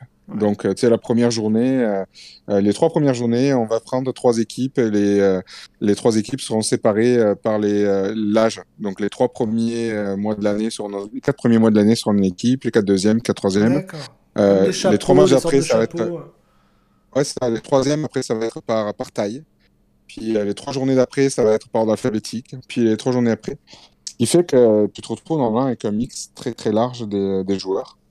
Euh, on n'a pas trop testé parce qu'il y a eu la Covid qui fait que ça, ça, ça, a un peu remis en question ça. Ça n'a pas été évident, mais euh, c'était vraiment ça la volonté pour justement euh, être capable de garder le maximum de gamins parce que un enfant très bon à 8 ans n'est pas forcément celui qui est très bon à 9 ans. c'est plutôt le contraire d'un enfant pas bon du tout à 8 ans peut-être très bon à 9 ans. et du coup, ça, en fait, ça nuit, ça nuit vraiment au plaisir des, des gamins. Puis je, vois dans le chat, il y a un qui disait euh, qu'il y, a des clubs qui prennent un 15 à 30 0. Euh, nous, ça arrive rarement. De ce que j'ai vu, c'est plutôt. Euh, c'est beaucoup plus c'est beaucoup plus étalé c'est pas quand il y a des 5 6 0 ça ressemble plus à la logique après après les, gros, après les gros scores ça arrive quand même dans le foot amateur de temps en temps 30-0 peut-être pas mais des, des, des, des, des, 9 à 1 ou des trucs comme ça c'est tout qu'on voit assez régulièrement quand même chez les gamins enfin peut-être pas au Canada j'en sais rien mais oh oui oui oui, ça oui, mais ça a toujours été ça. Hein. Ah euh, c'est normal. D'une génération sur l'autre, tu peux, tu peux prendre une génération super forte qui va mettre des 15 à 0 à tout le monde. Bah ça peut arriver, hein. mais euh, à partir du moment où tu n'as pas de classement du tout, ouais. Euh, t'as pas, as même oui, ça évite que ça, ça, ça, doit éviter dans une certaine mesure qu'il y ait, qui est trop de trop de scoutisme et que tu te retrouves avec des équipes où ils ont pris les, les, meilleurs de, tout, de, de, de, de, tous les quartiers autour. Enfin, ça doit peut-être pas, ça doit pas régler, je pense pas que ça règle le problème, mais ça doit l'atténuer, quoi. Ça l'atténue, puis en plus, ce qu'a fait Soccer Canada, c'est qu'ils ont, euh, ils obligent pour avoir la, licence la plus haute, euh, d'avoir un certain pourcentage de tes licenciés, surtout chez les jeunes, ah. qui viennent de ton territoire de référence. Ok. Ouais, ouais, ça, c'est... Ça, peut, ça peut éviter le, scoutisme euh, sauvage. Le scoutisme arrive plus tard. Le, côté normatif, je trouve bien et pas bien en même temps. Parce que c'est vrai que euh, je pense que c'est bien de, pousser les clubs à se structurer, à pas faire n'importe quoi en fait pour, qu'ils puissent euh, se pérenniser. parfois c'est tellement euh, trop contraignant que tu te dis mais demain j'ai une génération, une superbe génération qui par exemple mérite d'évoluer en critérium. Eh ben, nous par exemple pour faire une comparaison avec ce, que tu ce que tu dis, il, faudrait qu'on ait X points, donc euh, nombre de licenciés euh, qu'on a depuis X années, nombre d'éducateurs formés, nombre de, euh, de, dirigeants, tu vois, au final, ça te fait un nombre de points. Et tu dis, bon, ben, ça va, vous avez tant de points, donc du coup, vous pouvez jouer à un niveau critérium. Alors que tu vois, dans cette génération, elle est de temps cru. Tu l'as formée depuis l'école de foot. Elle va arriver à un niveau la Penton en U11 ou en U12, elle pourrait jouer en critérium, mais au final, elle, ne le pourra pas parce que tu n'as pas rempli certains critères. Tu vois. Ouais. Ouais, c'est vrai. Euh, du coup, du, du coup on, nous on, avait une question sur le chat. Euh, on, nous on nous demandait, et c'est une question qui, qui, qui, peut se poser, est-ce que la, la, concurrence entre les clubs n'est-elle pas inhérente à la course aux subventions? Euh, Et d'ailleurs, on nous demande d'où viennent, d'où viennent les subventions maintenant? Est-ce que c'est la mairie, le département Non, la, la course, en fait, non. Ah, ah, d'ailleurs, j'ai... Ça, c'est un, un, sujet à part entière. D'ailleurs, j'avais été invité chez Mourad euh, leur thématique, là, la course à la pépite. Ouais. que je disais, ah, et comme j'essaie de l'expliquer, en fait, c'est juste euh, le monde professionnel qui infuse dans le monde amateur, en fait. Ouais. Euh, en gros, se comporte comme eux. Enfin, je vais répondre au niveau, au niveau, des subventions déjà. Au niveau des subventions, à l'heure actuelle, toutes, tous les clubs, quand ils font une demande à la ville et au département, ils reçoivent la même subvention. Ouais. Euh, donc là, au niveau de la, de la municipalité, euh, je crois que c'est 12 000 euros. Et au niveau du département, c'est 6 000 euros. Ouais. Euh, donc ça, c'est pareil, quel que soit le, le, club Ouais, à peu près, oui. Je, je, pense que c'est quasi pareil. Hein, ok, donc, donc, donc à la limite, la concurrence, enfin, si, si, si, si ton club il est génial, tu n'auras pas plus d'argent que si ton club il est moyen. Voilà, après, tu peux avoir des, des, des subventions supplémentaires, justement comme nous on s'est lancé dans le foot handicapé. D'accord, ouais. Euh, donc qui génère plus de, frais. Donc euh, parce que après tu dois prendre un fourgon, les, les, comme il y a moins d'équipes. D'accord, ça génère, euh, ça génère plus de frais et puis peut-être qu'ils encouragent aussi ce genre d'action. Et puis voilà, ils encouragent ce genre d'action, etc. Donc voilà, nous on a fait des démarches à ce niveau-là pour l'année prochaine. pour que, pouvoir inscrire justement on a une équipe, dans notre équipe, elle est à un niveau sympa, donc pour les inscrire au championnat de France. Ouais. Euh, sinon, après, tu as des, as des subventions qui sont ciblées selon ce que tu veux faire. Si tu veux, euh, par exemple, l'année dernière, j'avais euh, fait deux dossiers de subventions sur des certaines thématiques. En, gros, il y avait, par rapport au Covid, il y avait la volonté de relancer les clubs et donc de les aider sur euh, différentes thématiques. Donc, euh, par exemple, si tu voulais développer euh, la pratique, donc créer une section futsal, créer une section foot golf, ce genre de choses.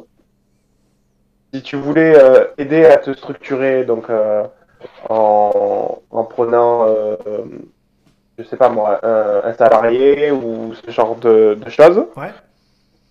Mais voilà, il y avait quatre thématiques différentes où ils pouvaient t'aider à hauteur de 50% des frais engagés. D'accord. Donc voilà, donc moi j'ai, nous on avait fait une partie sur le foot adapté, c'était le début, donc qui a été accepté, donc parce qu'ils ont considéré que c'était euh, justement l'ouverture à d'autres pratiques. Ouais. Et une autre justement où j'avais fait le, le Funigno, ouais. Euh, donc qui était un rapport de, notre méthodologie. Ouais, ça, ça, ça, ça, vous allez écouter l'émission euh, précédente, si... enfin, pas, pas, celle de la semaine dernière, hein, mais l'émission spéciale précédente si vous voulez savoir ce que c'est le Funigno. Voilà, donc, et ça, ça peut être accepté. Et là, du ah coup, ouais, putain, euh, ouais, zéro, on a eu. En fait, par rapport à ce que disait Urba, et c'est sur la, en fait, sur l'aspect normatif, ça que je trouve dommage, en fait, c'est que les fédérations, en, gros, euh, ils disent voilà, le cadre c'est ça, on vous forme de telle ou telle façon. Ouais. Euh, après tout ce qui sort du cadre, euh, on va pas chercher à comprendre en fait. Ouais. Et là, les, les, les subventions que, que, que tu as demandées, c'est des subventions qui viennent de la Fédé ça, c'est en fait, c'est ça, c'est euh, la fédération euh, par le biais de l'État, en fait. D'accord, parce que as les, fédérations viennent du département, mais ces fameuses, fédérations, ces, fameuses subventions supplémentaires que tu peux demander, tu les demandes à la Fédé, c'est ça? C'est ça. Parce que, euh, parce que, ouais, une des grandes différences que, que je vois, et bon, mais ça, ça vient aussi de, comment fonctionne le, le, pays, en quelque sorte, c'est cet aspect hyper, euh, je sais pas comment c'est au Canada, mais cet aspect hyper centralisé. Nous, nous toutes ces questions-là de, de, de subventions, etc., euh, l'association euh, du canton, enfin de, de la région, euh, elle gère pas du tout euh, cet aspect-là, et encore moins euh, l'association, encore moins l'association suisse. On a une marge de manœuvre pour faire ce qu'on veut dans les clubs, qui est, qui est après, tu as des directives bien sûr qu'il faut respecter, mais tu as une marge de manœuvre euh, qui est relativement assez grande. Et après, les clubs ont un lien. Mais après, ça vient aussi certainement de la taille du pays et de la taille de, de la région. Parce que voilà, quand tu, quand tu, quand tu dis Urba avant que vous desservez 50 000, euh, 50 000 personnes, euh, nous, le, le, le, le, canton, la région suisse, c'est 350 000 habitants. Donc, euh, tu vois, tu déjà. Ah, mais 350 000 habitants, pas pour un club. Non, non, non, mais c'est 350 000 habitants pour plein de, plein de petits clubs, mais les clubs vont, vont, vont nous, la, la, la relation qu'on a directe, c'est avec notre association ouais. cantonale, mais même pas forcément, si ce n'est qu'elle organise les championnats, etc. Mais le, le lien direct qu'on a et les subventions et les discussions qu'on a, c'est avec la, la, la commune, ouais. le, le, le, la commune du village où je suis. Et bon, après, vous me direz, c'est la Suisse et vous allez éclater de rire. mais ils nous donnent une subvention qui est de, de, de 30 000 francs sur l'année. Attends, 30 000 francs euh, convertis, s'il te plaît, parce que là, 30 000 francs. Bah, 30 000 euros, si tu préfères. Ah ouais, un, un, un, franc suisse, c'est 1 euro? À peu près. Ah, je sais À 0,6. D'accord. À 0,6 en ce moment. Ok. Ah, on t'entend plus, Fatih, euh, t'as disparu. Le fameux problème de micro de Fatih, on l'avait pas encore eu aujourd'hui. Dès qu'on parle d'argent, les Suisses ils disparaissent. Ah non, ça y est, ça y est, ça y est, il est revenu, ça y est. Vous m'entendez plus Là, là c'est bon, là c'est bon, c'est bon, c'est bon. C'est le secret, euh, le secret bancaire des Suisses. Hein. ouais, on a été coupé par la Banque centrale de Suisse. ouais, d'accord. non mais, mais si tu veux le, le, le, le, la subvention, mais après, nous, on est responsable de tout ce qui est euh, comment dire de tout ce qui est entretien du terrain etc c'est tout à notre charge c'est le cas Donc, aussi euh, en France me semble-t-il non? Non bah non, ah, non, euh, ah, non, on n'est pas des locataires ouais ouais je dis n'importe quoi bien sûr. En, en, fait, nous, on est des utilisateurs. On a à notre oui. disposition des locaux, on a, on a à notre disposition euh, oui. un stade. En fait, on fait une demande à la mairie ouais. où on demande, voilà, euh, on s'entraîne de telle heure à telle heure sur telle catégorie, telle, telle catégorie. Donc, du coup, tu demandes des créneaux horaires que la mairie t'accepte ou non. Euh, oui, puisque, et, euh... puisque, puisque, les terrains, puisque selon les communes, certains terrains, ils sont ouverts à, à, presque à tout le monde, quoi. Nous, nous, je me rappelle, on avait joué à Saint-Julien et compagnie, donc euh, les terrains ouais, n'appartiennent pas au club. T'en as, ouais, qui sont ouverts, d'autres qui le sont pas. Ouais. D'ailleurs, euh, ceux, qui, ceux qui sont ouverts, parfois pour certains clubs, ça peut créer des problématiques parce que quand tu, quand tu veux rentrer pour faire ta séance, t'en des... as qui, qui squattent et, et ouais. qui, voilà, qui sont pas forcément faciles à déloger. Ouais. Donc nous, on n'a pas cette problématique-là parce que le, le, stade il est fermé, il y a un gardien. Euh, et euh, en dehors des tranches horaires où la mairie ne donne aucun créneau, normalement le stade est fermé. Ouais. Euh, si tu veux avoir un, un accès ouais, au, le stade appartient au à la terrain, ville, tu dois faire une demande. Voilà, il, appart mais le, il appartient à la ville. Ouais. Et nous, euh, on... nous, nous, si tu veux, le, le, le, stade appartient bien sûr à la commune, mais il y a un droit de propriété sur la, sur la parcelle pour le club qui va jusqu'en 2049. D'accord. Donc, si tu veux, on est, on est totalement libre sur l'infrastructure de, de tout le temps. C'est comme si ça, ça, ça, nous appartient. On peut, on peut faire tout ce qu'on veut sur la structure. Ouais, et en gros, ils vous le mettent à disposition pas. et en échange, vous l'entretenez. Bon, pourquoi pas. Exactement. On entretient la parcelle et avec eux, on a pu. Euh, on a pu, bah, quand tu parlais d'installation et quand je voyais les, les photos et tout, c'est, voilà, nous, on a eu la chance de tout pouvoir euh, refaire les infrastructures. Donc, il y a eu un investissement qui était conséquent du, du club parce qu'on venait de fêter euh, notre, euh, notre 50e anniversaire. Avait... Ah, ça y est, on l'a reperdu. On a reperdu Fatih, me semble-t-il. Oui, on l'a reperdu. C'est dingue. Là, vous m'entendez? Ah, ça y est, là, mais ouais. pourtant, il parlait pas d'argent cette fois. Un peu quand même. donc tu, dis, ouais, tu, disais que, tu avais, que, vous aviez fêté les 50 ans du club, donc Ouais, et du coup, il y a eu un investissement où on a tout refait les vestiaires et on a tout refait la cantine. Enfin, le, le lieu, euh, ouais, la cantine, si on peut appeler ça. Et euh, c'était un investissement de 1 400 000. Ah, ça y est, on n'entend plus. Non, c'est pas vrai, c'est pas vrai cette fois. été un investissement de 1 400 000. Et là, c'était réparti entre la, la, la commune. Euh, on a, le club a fait un emprunt à la commune. Euh, nous, on a, nous, on a mis de l'argent et euh, un peu, et également la commune a mis de l'argent.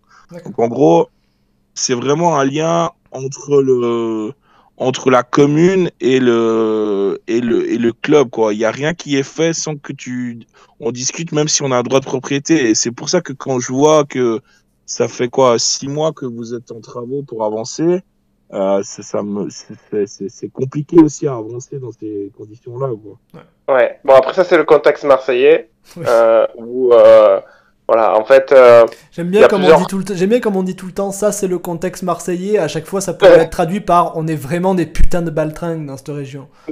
Euh, ouais, en fait, euh, t'as as plusieurs problématiques qui se superposent. T'as des problématiques politiques, des problématiques de management, de gestion de, de, gestion de la ville, qui est la conséquence de, de problématiques politiques, parce que au final les gens qui sont, certaines personnes qui sont en place dans la mairie sont euh, le, sont en fait la conséquence du deuférisme et du godinisme en fait. Oui. Euh, un truc qui, mais clientélisme, euh, où en fait, en gros, euh, on a des personnes qui font pas leur boulot. Euh, donc déjà ça c'est une première barrière et on a aussi des personnes qui vont s'adresser en, en, premier lieu à, leur, à leurs électeurs aussi. oui. Et donc, comme je parlais en début d'émission, avec l'histoire, quand tu n'es pas du même bord de la mairie, et ça, s'en voit partout, hein. tu le vois dans notre région, euh, le développement entre Nîmes et Montpellier, le fait que Montpellier était plus privilégié que, que, Nîmes, etc. Et nous, en fait, on l'a vécu à une échelle plus, à une échelle plus locale, ouais. Où euh, on s'est retrouvé avec un, siège qui euh, n'avait euh, plus aucune norme sécuritaire au niveau électrique, pas de double vitrage, des toilettes inutilisables, des rats, enfin, c'était un truc incroyable, quoi. toujours, puisque les travaux n'ont pas encore attaqué. mais mais c'est dingue ça, parce qu'en plus, c'est ça qui est chiant, c'est parce que es, du coup, c'est là où tu es un peu soumis à la ville, parce que, enfin, tu vois, comme il dit Fatih, bah, lui, c'est lui qui gère son truc, donc bah, quand il y a des travaux, c'est lui qui appelle, c'est lui qui voit, c'est lui qui fait. Toi, comme tu es soumis à la ville, bah, si la ville fait pas, t'as aucun levier, toi, finalement. Tu peux pas appeler la ville et leur dire bougez-vous, c'est ah. la ville, quoi. Et c'est ça qui est hyper frustrant parce que tu peux avoir le meilleur projet sportif eh au monde. Tu vas recevoir des parents, ils vont voir le siège dans lequel ça il est. Bah, c'est clair. Ils vont partir. Et, j'imagine qu'il doit carrément y avoir des clubs qui finissent par dire bon, bah tant pis, on va payer, ma foi. Ben oui, mais le problème, c'est que même ça, c'est pas, c'est pas, c'est pas si facile. Nous, limite, on est arrivé à un point, on dit, mais donne-nous un Algeco, euh, maintenant, euh, au moins, ce sera aux normes, ce sera propre, et puis c'est fini, quoi. Ouais. Donc, euh, au bout d'un moment, tu vois, ça cette contrainte-là. Et, et, et c'est pour ça que je parle aussi de spécificité marseillaise, parce qu'en France, même si tu étais euh, sans, sans, aller chercher en Suisse, ouais. et toi, tu vas être une commune, euh, dans une commune normale, à partir du moment où la mairie n'a aucun problème avec le foot, et euh, même a tendance à, à, un petit peu aider le club en question, ouais. ça va très très bien se passer. Eh oui. Parce que le club, il va pouvoir se gérer beaucoup plus facilement il va avoir les créneaux horaires qu'il veut. Oui, ou si t'as la, avoir... si, la, chance d'avoir, euh, même au sein du club, un mec qui est, euh, je sais pas, conseiller, ou qui est dans le dans le dans les dans le dans l'équipe municipale ou quoi, ça arrive, ça aussi. Euh. Oui. Du coup, bah il fait tourner les décisions un peu, voilà, il dit ah le club de foot ils ont besoin de ça, ah le club de foot quand même de la ville, c'est quand même du village, la fin de, du quartier, c'est quand même un club important, et ça, enfin tu vois, si t'as du poids dans la mairie, c'est plus facile quoi. C'est ça, tandis qu'à Marseille, en fait, tu, vas te retrouver dans un truc où il dit ah vous avez tel sujet ah non il faut s'adresser à telle personne. Ah non mais ça c'est pas la mairie de, de la mairie principale c'est la mairie de secteur. Ah non ça il faut que vous voyez avec le département. Au bout d'un moment tu te dis mais ben, tu te noies dans un verre d'eau parce que, en fait, le simple fait de, bah, de régler un problème électrique, ben, ça va être problème sur problème qui se superposent. bientôt, bientôt, pour changer une ampoule, il faudra 6 mois parce qu'il faudra contacter... Oui. Non, il y a des choses en fait euh, que tu peux même pas faire toi, parce que comme tu es un utilisateur des locaux, par exemple le siège, même si on avait eu l'argent, on n'aurait pas pu le rénover. Ah d'accord, même si demain tu dis bon tant pis j'en ai marre, j'en ai plein le cul, je suis plein aux as, je paye, ben tu peux pas. Non. Je sais pas comment ça fonctionne que ça chez toi, Urba, c'est c'est le club, la ville. Nous, euh, bah, je, je sais pas si c'est pareil pour tous les clubs, ça, ça doit dépendre. Mais euh, nous, en tout cas, c'est la ville, en fait. C'est les locaux, euh, les... le siège social, il est dans une espèce de maison des associations de, de notre arrondissement. Puis les, les terrains, c'est des terrains municipaux pour lesquels ils nous donnent un accès gratuit avec réservation de créneaux. accès gratuit parce qu'on a un certain pourcentage de, de, licenciés qui, qui habitent dans les arrondissements qu'on ah, dessert. D'accord, ce que tu disais alors. Ouais, mais donc euh, on, ne vit pas, on vit pas les défis comme euh, comme euh, comme Benedetto, pas du tout, parce que c'est bien entretenu, puis c'est un arrondissement qui fait attention à ça. Par contre, nous, on a les enjeux de que les terrains au Canada, si tu veux pouvoir commencer à jouer relativement tôt dans la saison, ah, il faut les entretenir de ouf. Il faut surtout que ce soit synthétique. Ah. synthétique, ouais, j'allais dire, ouais. ouais. Et donc, du coup, euh, ça, c'est vraiment très, très cher. Même, même synthétique, il doit y avoir quand même un sacré entretien pour le froid. Il va falloir les couvrir la moitié de ça va. Non, ça va, mais c'est le problème, c'est le coût. Ouais, c'est ça, c'est le coût de construction. Ouais, c'est vrai, c'est la neige. T'as la neige par-dessus. Puis euh, d'ailleurs, nous, euh, le printemps dernier, on était en confinement Covid, puis on voulait quand même jouer avec les filles. Donc, avec les parents, on a pris nos pelles et puis on a déneigé une partie du terrain synthétique. Ah, d'accord, donc t'as même pas besoin de bâcher ni rien. Ah, c'est ah, C'est la neige qui est dessus. Mais du coup, par contre, ça dure pas longtemps. Hein. Le terrain, on a un de nos terrains qui a 15 ans, puis il est mort. Donc, faut le refaire. Ah, le synthétique, faut refaire euh, tous les 15 ans environ, c'est ça? Bon, en, en 15 ans, ce qui a, ce qui a positif, c'est que ça, la, comment dire, les, ils deviennent de mieux en mieux, les synthétiques. Donc, euh, Ah ouais, c'est clair qu'on va gagner au change. C'est juste que euh, je pense que le budget pour, le, pour la réfection du terrain, c'est 5 millions, il me semble. 5 à 10. Euh, ça, pour sortir ça, la ville, ça fait plusieurs années qu'on ah, fait des pressions. Puis, euh, ah, du coup, tu peux te retrouver avec des terrains dégueulasses, alors merde. Ouais, vraiment pas terrible. mais on, est l'autre enjeu qu'on a, c'est qu'on a une grosse croissance de nos effectifs. Euh, on a genre gagné 1000 licenciés en 3 ans. Ouais. et ben, on n'est pas capable de les accueillir. On n'est carrément pas capable de les accueillir. Donc ça, c'est un vrai défi parce que on peut pas les fabriquer, les terrains? Ouais. Mais il faudrait quoi une il en faudrait deux quasiment pour euh, dégager du temps et. Euh, nous, on a accès un deuxième terrain, ou je sais pas. On a accès à quatre terrains à 11. Ouais. Euh, 4 terrains à 11, on a accès à 3-4 terrains à 7, 3-4 terrains à 5. Donc sur les terrains à 11, tu sais, pour les, quand tu peux en mettre un paquet de gamins de 4 ans qui jouent sur un terrain à 11. Donc mhm. sur, un, sur, un, plateau, on peut en mettre, on peut en mettre plus de 100. Ouais. ouais. Mais euh, moi, sur le terrain 11, je, je mets. L'école de foot, je mets 80, 90 petits environ. Ouais, c'est ça, une centaine. À peu près 100, gamins que tu mets sur, euh, sur un terrain 11. Euh, après, dès, dès que ça grandit, sur des quand elles ont. Euh, c'est quand au Québec, elles commencent, au Canada, elles commencent à jouer à 9 euh, à 10 ans. Ouais, comme ici, ouais. Elles sont à 5 jusqu'à 8 ans, ensuite elles sont à 7 de 8 à 10, puis après euh, à 9 de 10 à 12, et puis à 11 à partir de 13 sur des tiers de terrain? Euh, Quand c'est à 7, c'est des, euh, des demi-terrains dans le sens de la largeur. Ouais. quand c'est à 9, souvent c'est soit un terrain de 11, soit, soit quelques... il y a quelques terrains de 9 qui existent. D'accord. C'est quoi? Comme... Enfin, moi, je sais pas, je pars de tiers de terrain parce que c'est sur des tiers de terrain que je joue à Valier, moi. Des terrains coupés en trois et euh, ça fait dans le sens de la. Dans le... Dans le... Enfin, tu coupes le terrain en trois, ça fait des tiers de terrain et des cages de hand. Si, ouais, c'est foot à 5, à 7 et à, et à 11 en fait. Ouais, d'accord. Donc du coup, c'est. Ouais. Voilà. Ouais, puis euh, en fait, il faut avoir un vrai terrain 11, un grand terrain 11 pour, faire, pour en faire 3. Nous, c'est plutôt des petits terrains 11 qu'on a. Ils, ils sont, euh, ils sont pas FIFA là. C'est des terrains qui marcheraient pour des clubs amateurs. Euh, on en a un qui probablement va devenir euh, aux normes FIFA en termes de taille, mais les autres sont pas si longs. Donc on peut. 3, c'est trop, c'est trop serré pour faire des terrains 7. Mais deux, deux gros terrains 7, tu es capable de faire. Et du coup, tu es obligé de basculer tout le temps parce que on, on a beaucoup d'entraînement aussi, évidemment. donc, pour les, les générations de mes filles, c'est l'été, c'est trois entraînements plus un, plus un match, voire quatre des fois. et quand tu as, beaucoup de générations, beaucoup d'équipes, ben, c'est pas évident de trouver l'espace. Plus les, les, groupes de 4 ans, 4 à 8 que tu mets qui te prennent euh, tout le samedi matin, tout le dimanche matin sur les terrains 11.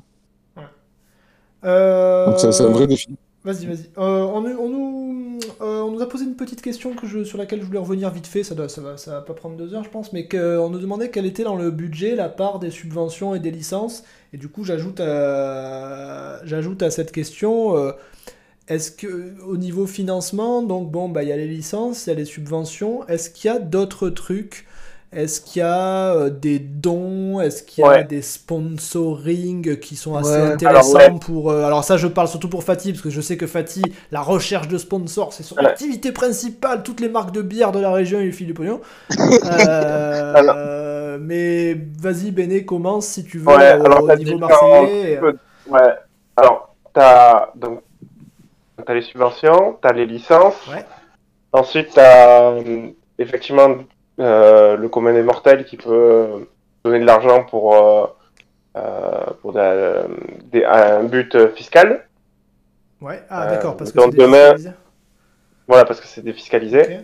T'as des petits commerces qui, voilà, qui ont envie de, de donner aussi euh, dans ce but, euh, enfin dans soit un but marketing, euh, parce que tu, ils te disent bon ben vous me mettez un petit panneau ou ouais parce que ça, alors... dans les clubs de tennis où je jouais, il y avait des des, des, des, des, des affiches de tous les commerces du quartier, donc j'imagine que voilà t'as ça, mais après voilà ça aussi c'est compliqué parce que tu dois, tu dois les mettre que quand tu t'en, il y en a, enfin je, ça je, je gère pas encore parce qu'on n'est pas trop là dedans niveau partenariat et tout, on n'est pas encore au point, c'est partie des chantiers. Ouais il y a des choses euh, bah, que tu peux laisser le temps que tu t'entraînes, mais après quand tu t'entraînes plus, tu dois les enlever, tu vois. Ah ouais, d'accord. Parce, que, ça, dépend, que ça dépend de, du pognon qu'ils te donnent, quoi. Voilà, et, du droit que tu vis-à-vis de la... non, mais ça dépend. Du droit vis-à-vis que tu as de la terrain, le problème. oui, c'est ça. Ensuite, tu as aussi, euh, t'en as qui, qui payent pour avoir euh, leur, leur, leur nom sur le, le jeu de maillot. Donc, mettons, tu as X catégorie, ben, tu as un tel commerçant, et il te dit, ben, je te file je sais pas, 500 balles ou 1000 euros pour, euh, pour que tu mettes mon nom sur mon.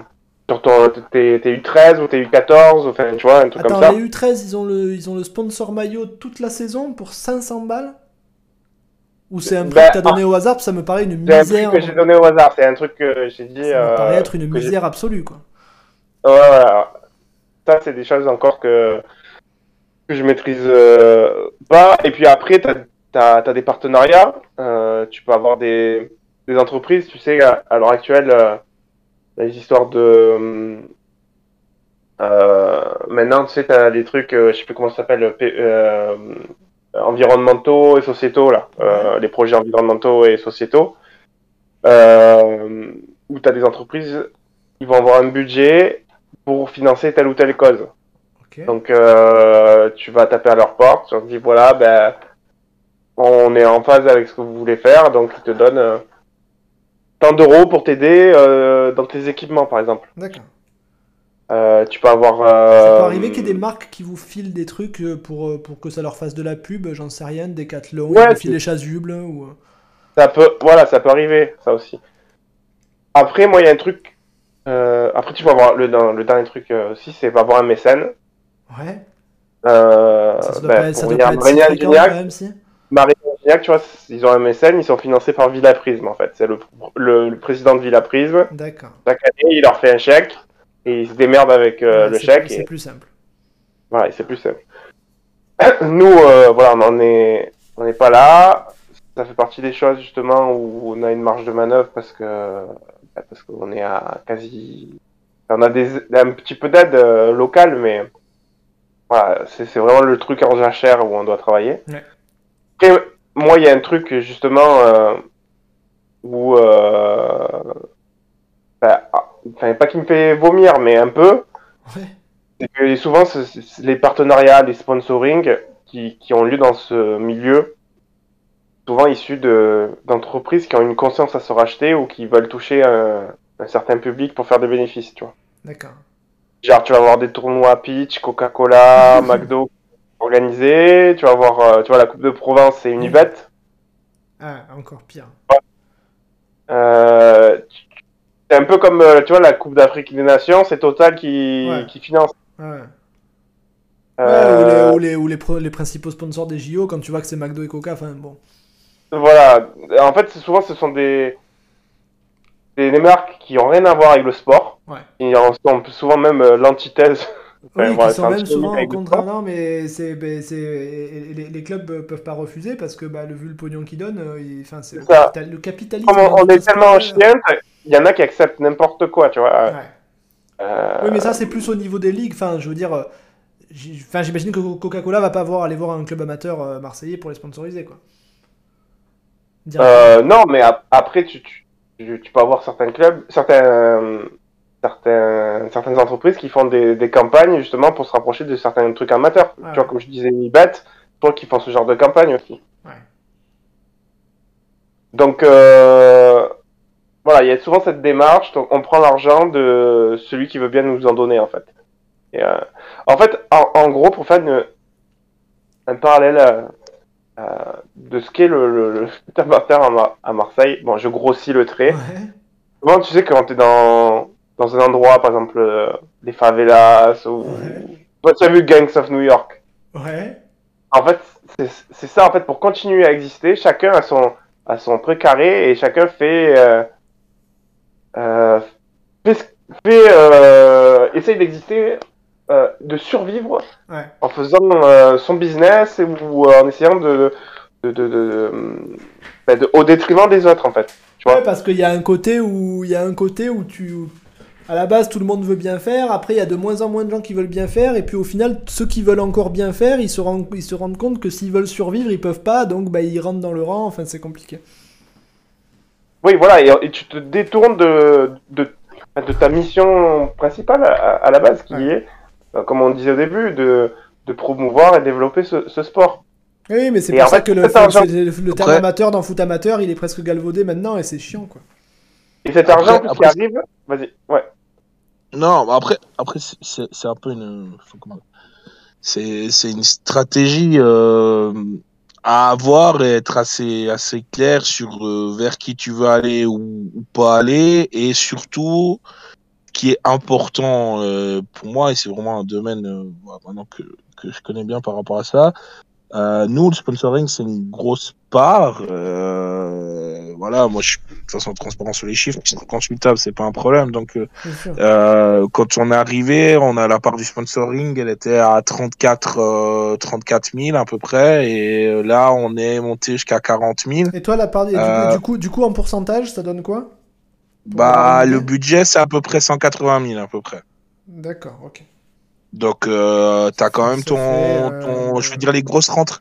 Les grosses rentrées, c'est bah, les, les, les, frais, les cotisations, euh, le, la subvention, euh, les et le, le, sponsoring. Et après, nous, on a toute une démarche où on a des gens qui prennent des, des cartes de supporters, mais c'est vraiment ça, c'est du soutien où ils, et à la place de payer, parce que pour la première équipe, on fait payer 5 euh, francs l'entrée au match, ben, ils te prennent une carte à 80 francs. Et voilà.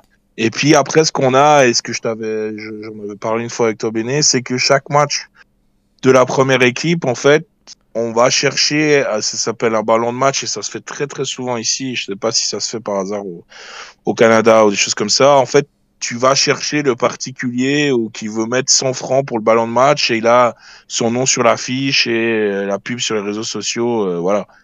Et, et ça, ça marche très très fort ici, honnêtement. Je te... C'est vraiment une rentrée d'argent parce qu'en fait c'est tout con et tu te retrouves avec un gars en discutant puis il te dit euh, que tu connais. Mec, ouais, le bah. mec juste il va, il, va, il, va, il va te filer 100 balles et en échange il va avoir son nom. Euh, voilà. C'est presque plus un don, lui ça lui rapporte rien quelque part.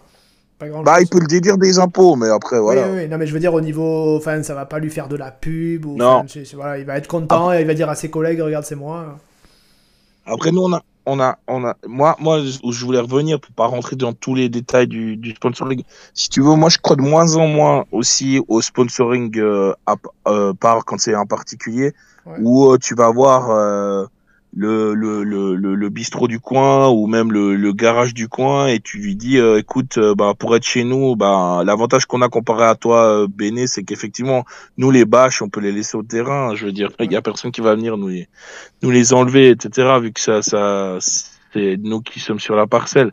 Mais moi je crois de moins en moins au fait que voilà tu vas voir hein, le bistrot le garagiste et tu lui dis bah écoute c'est tant de montant et entre il n'y a pas de contrepartie on est obligé de, de, trouver le jeu. Par exemple, euh, avec, euh, bah, on a perdu notre sponsor un de nos sponsors principaux parce que la maison euh, mettait la clé arrêtée, fermée. On a réussi à en trouver un assez rapidement, qui a un garage de la région. Mais en fait, on a convenu avec lui que ben nos, les gens du FC Lacombe qui allaient prendre une voiture chez lui, qui était liée, bah, ils avaient 1%, de... c'est rien du tout, hein, mais ils avaient 1% de rabais sur l'achat de la voiture. Et comme ça, bah, lui, bah, si tu veux, depuis le début de la saison, il a 7 personnes qui sont venues euh, au, du FC Lacombe. Et bah, je te laisse faire le calcul, son investissement. D'accord, donc quelque part, ce que tu es en train de dire, c'est que ça marche mieux de faire des espèces de clauses de partenariat comme ça, plutôt que simplement de mettre son nom sur une affiche dans le stade. Euh, Exactement. Ça suffit plus, quoi.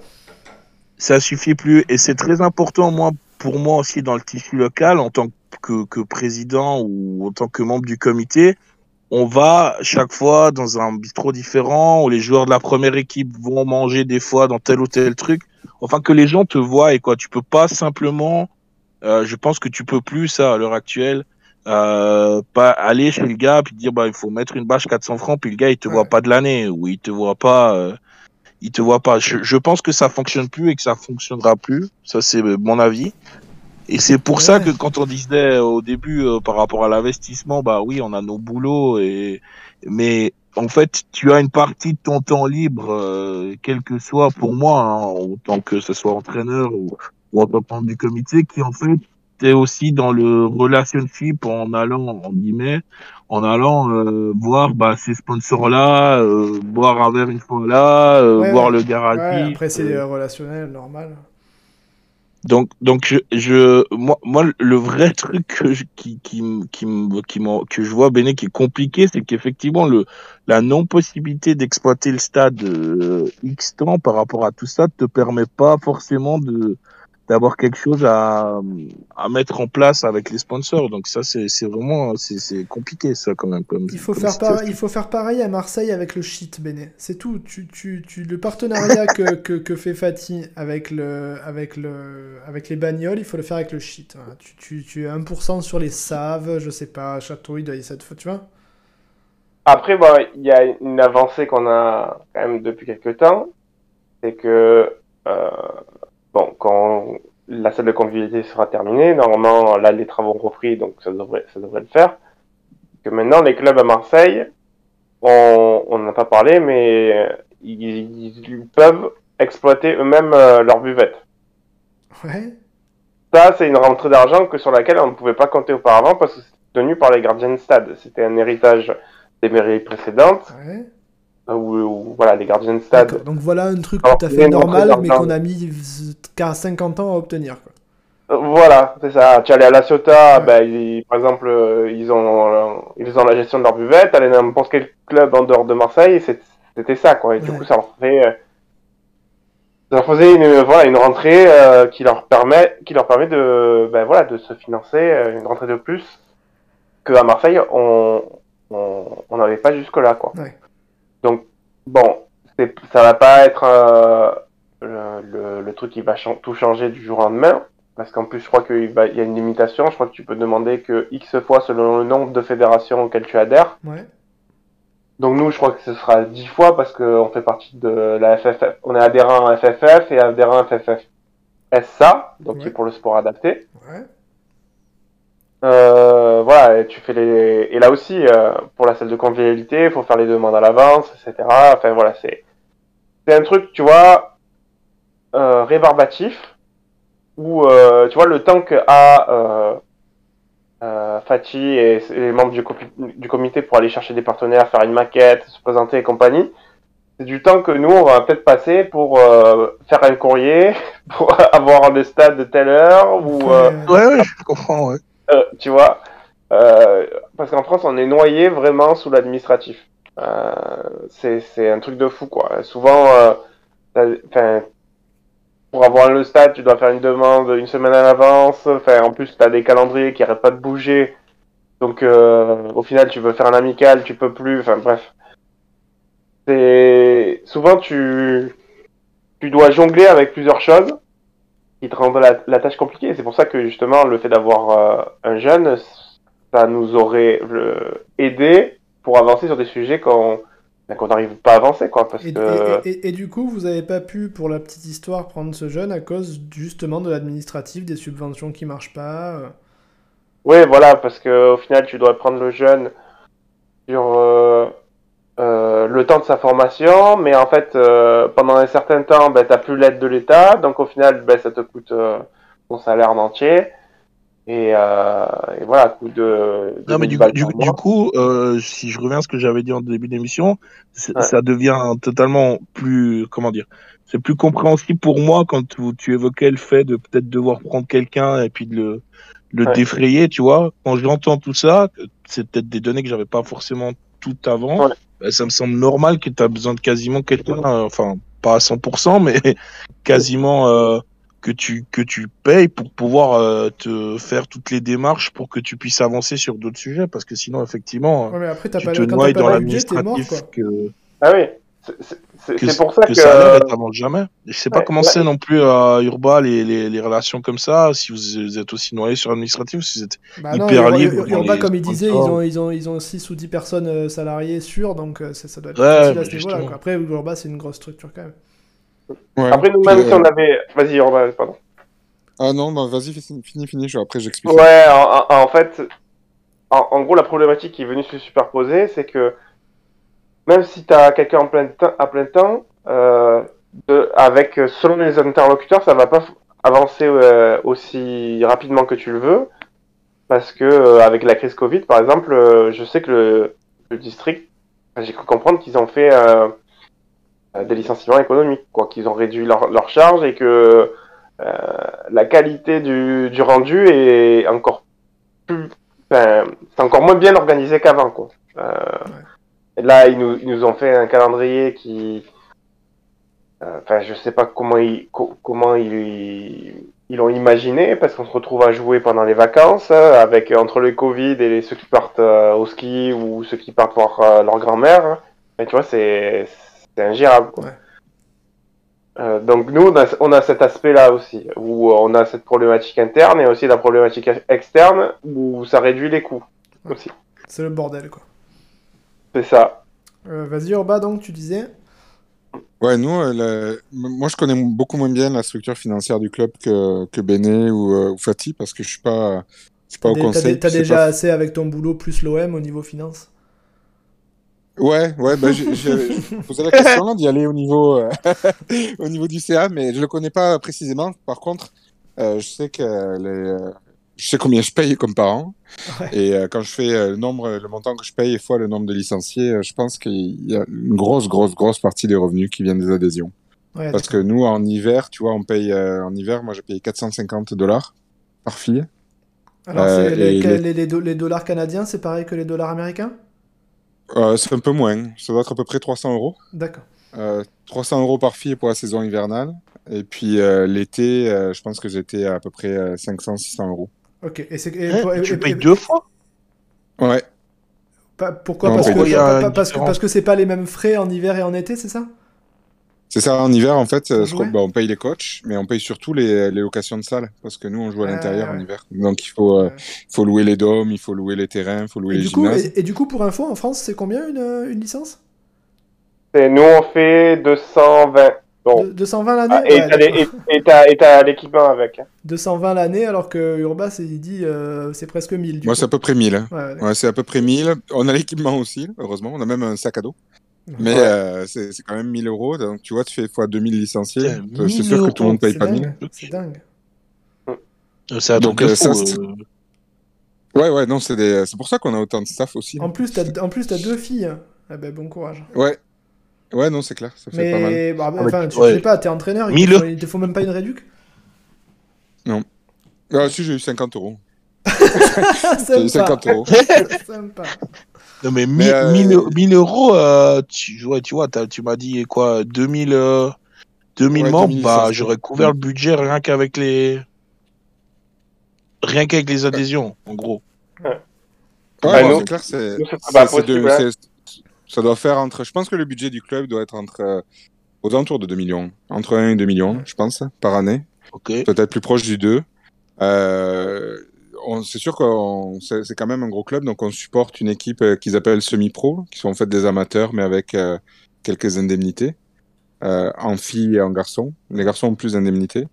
Euh, les filles, c'est juste l'équipement, grosso modo, qui leur est remboursé. Puis après, bah, c'est tout, c'est tous les tous les équipements de 2000 licenciés quand même qu'il faut qu'il faut quand même livrer. Mais c'est clair que c'est beaucoup, il y a beaucoup beaucoup d'argent qui viennent là. Je pense qu'ils ont des subventions aussi qui leur viennent de Soccer Canada et de Soccer Québec, probablement. Euh, il y a des sponsors. Euh, je ne sais pas dans quelle mesure, par contre, les montants sont élevés ou pas du tout. On a un sponsor club, puis on a des sponsors euh, qu'on peut rajouter. Et après, il y a un autre, autre concept qui existe, en tout cas que moi, je ne connaissais pas quand je suis arrivé ici, c'est que chaque équipe compétitive a un manager d'équipe. Donc moi, pour les, pour les équipes de mes, pour l'équipe de ma grande, j'ai été manager d'équipe plusieurs années. C'est quoi la différence entre euh, manager et entraîneur? Alors le manager d'équipe, c'est ce qu'on appelle le gérant chez nous, dans les, dans les, c'est les francophones. Euh, le gérant, c'est celui qui, euh, qui gère les parents en fait. Donc, ah ouais, il y a une qui, personne pour ça.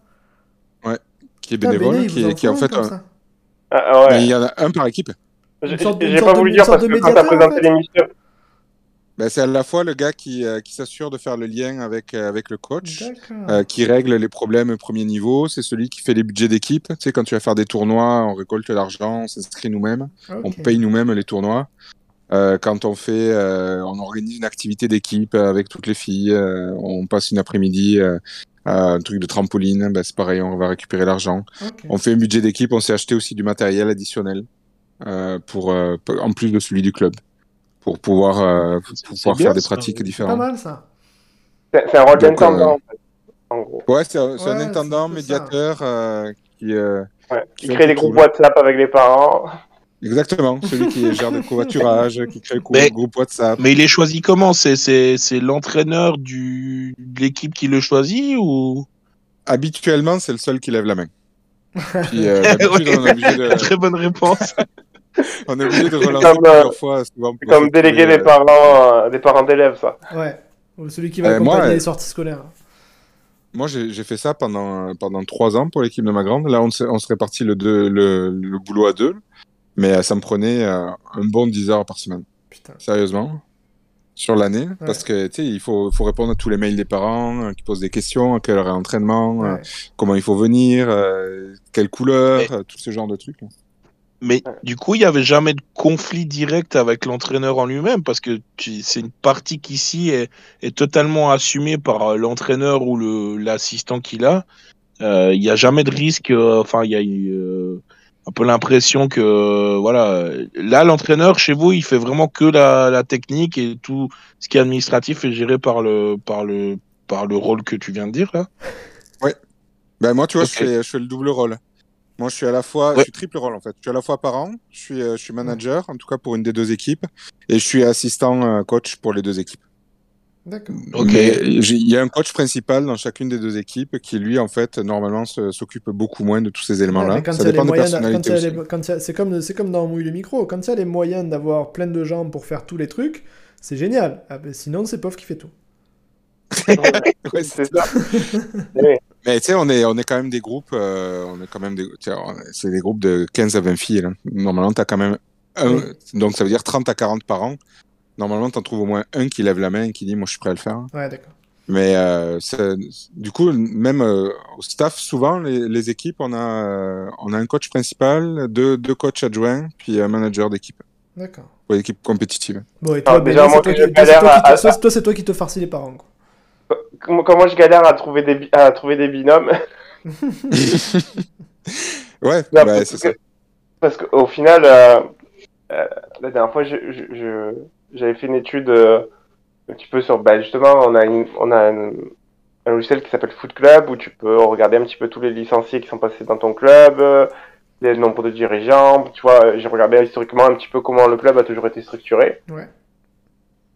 Et euh, justement, dans, dans, dans, les choses, euh, en gros, moi, mon objectif en tant qu'encadrant d'encadrant, on va dire, c'est de mettre tout le monde dans les meilleures dispositions. C'est-à-dire, euh, le minimum, c'est d'être en binôme.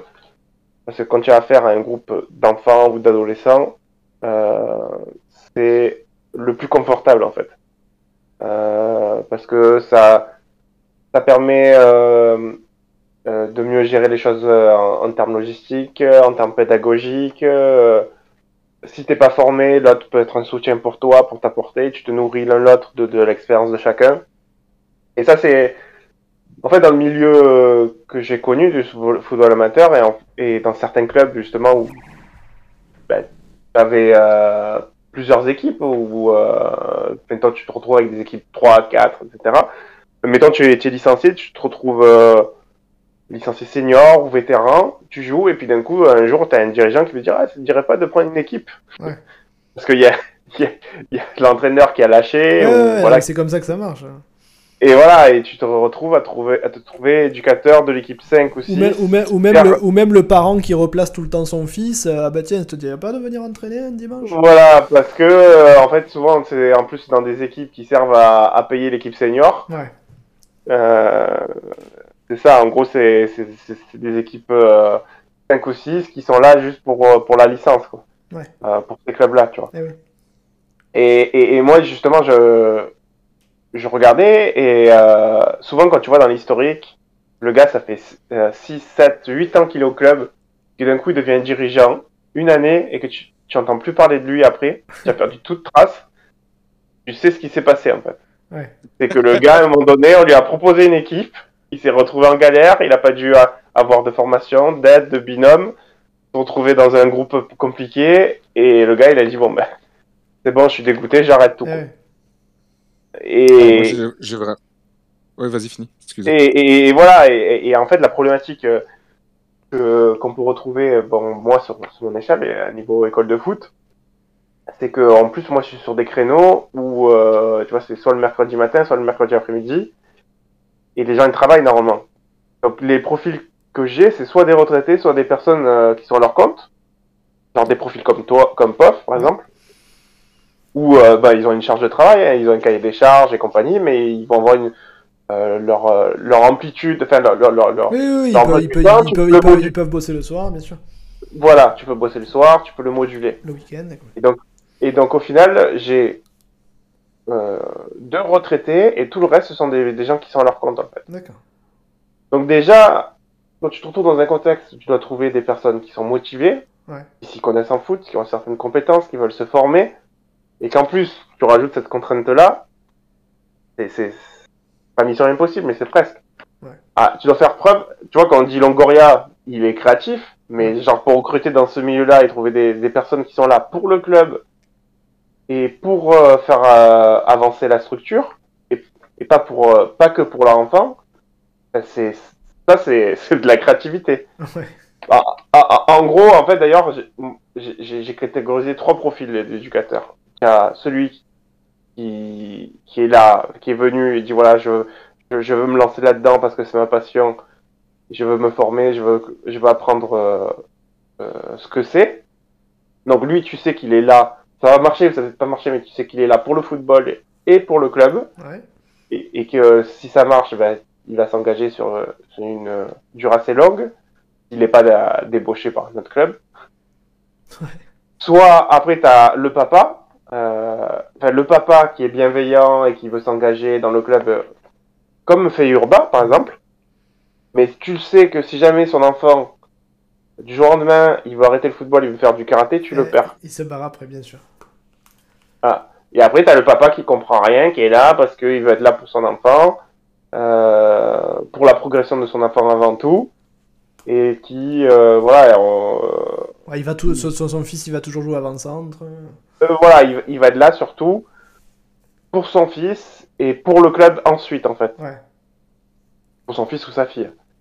Voilà. Donc moi, dans notre projet, c'est sûr que je, je, privilégie la première catégorie de, de, personnes. Parce que même si la deuxième catégorie t'apporte énormément, et c'est ça qui fait tourner, euh, tu sais que tu peux les perdre du jour au lendemain, en fait. Ouais. C'est ça qui est dommage quand tu veux construire un projet sportif sur la durée, en fait. Très bien. C'est pour ça que nous, on est, on est, enfin, moi, je suis le profil 2, comme décrit euh, Béné. Euh, nous, on peut être que, que complémentaires, en fait. Puis, euh, les... par contre, ici, effectivement, les coachs, euh, comme ils sont obligés d'avoir un certain niveau de diplôme pour avoir le droit de prendre une équipe compétitive, ben, nous, ils sont payés, par contre. C'est pas des bénévoles. Ils sont pas, ils sont pas riches, mais ils sont payés. Et puis, Donc, en, euh, et, puis en plus, si, si tu es, si es, obligé d'avoir un diplôme, ça, je vais dire entre guillemets, ça, ça doit décourager les baltringues. Les mecs qui te disent Ah ouais, je vais faire ça parce que t'inquiète, machin. Et ce genre de mec, si tu leur dis Ok, tu dois faire une formation, il va dire Ah ouais, non, finalement. Ah non, c'est sûr que c'est. Bah déjà, tu as la garantie qu'il soit, qu'il soit euh, formé, oui, oui, déjà, un minimum. Puis euh, il y a plein de formations différentes que tu es obligé de suivre. Tu as des formations d'éthique, formations comportement euh, avec les jeunes pour faire gaffe, pour, pour limiter les agressions, le harcèlement. Enfin, il y a plein de trucs autour du foot que tu es obligé de suivre. Donc c'est quand même intéressant que chacun de nos coachs qui soit encadrant suive ça.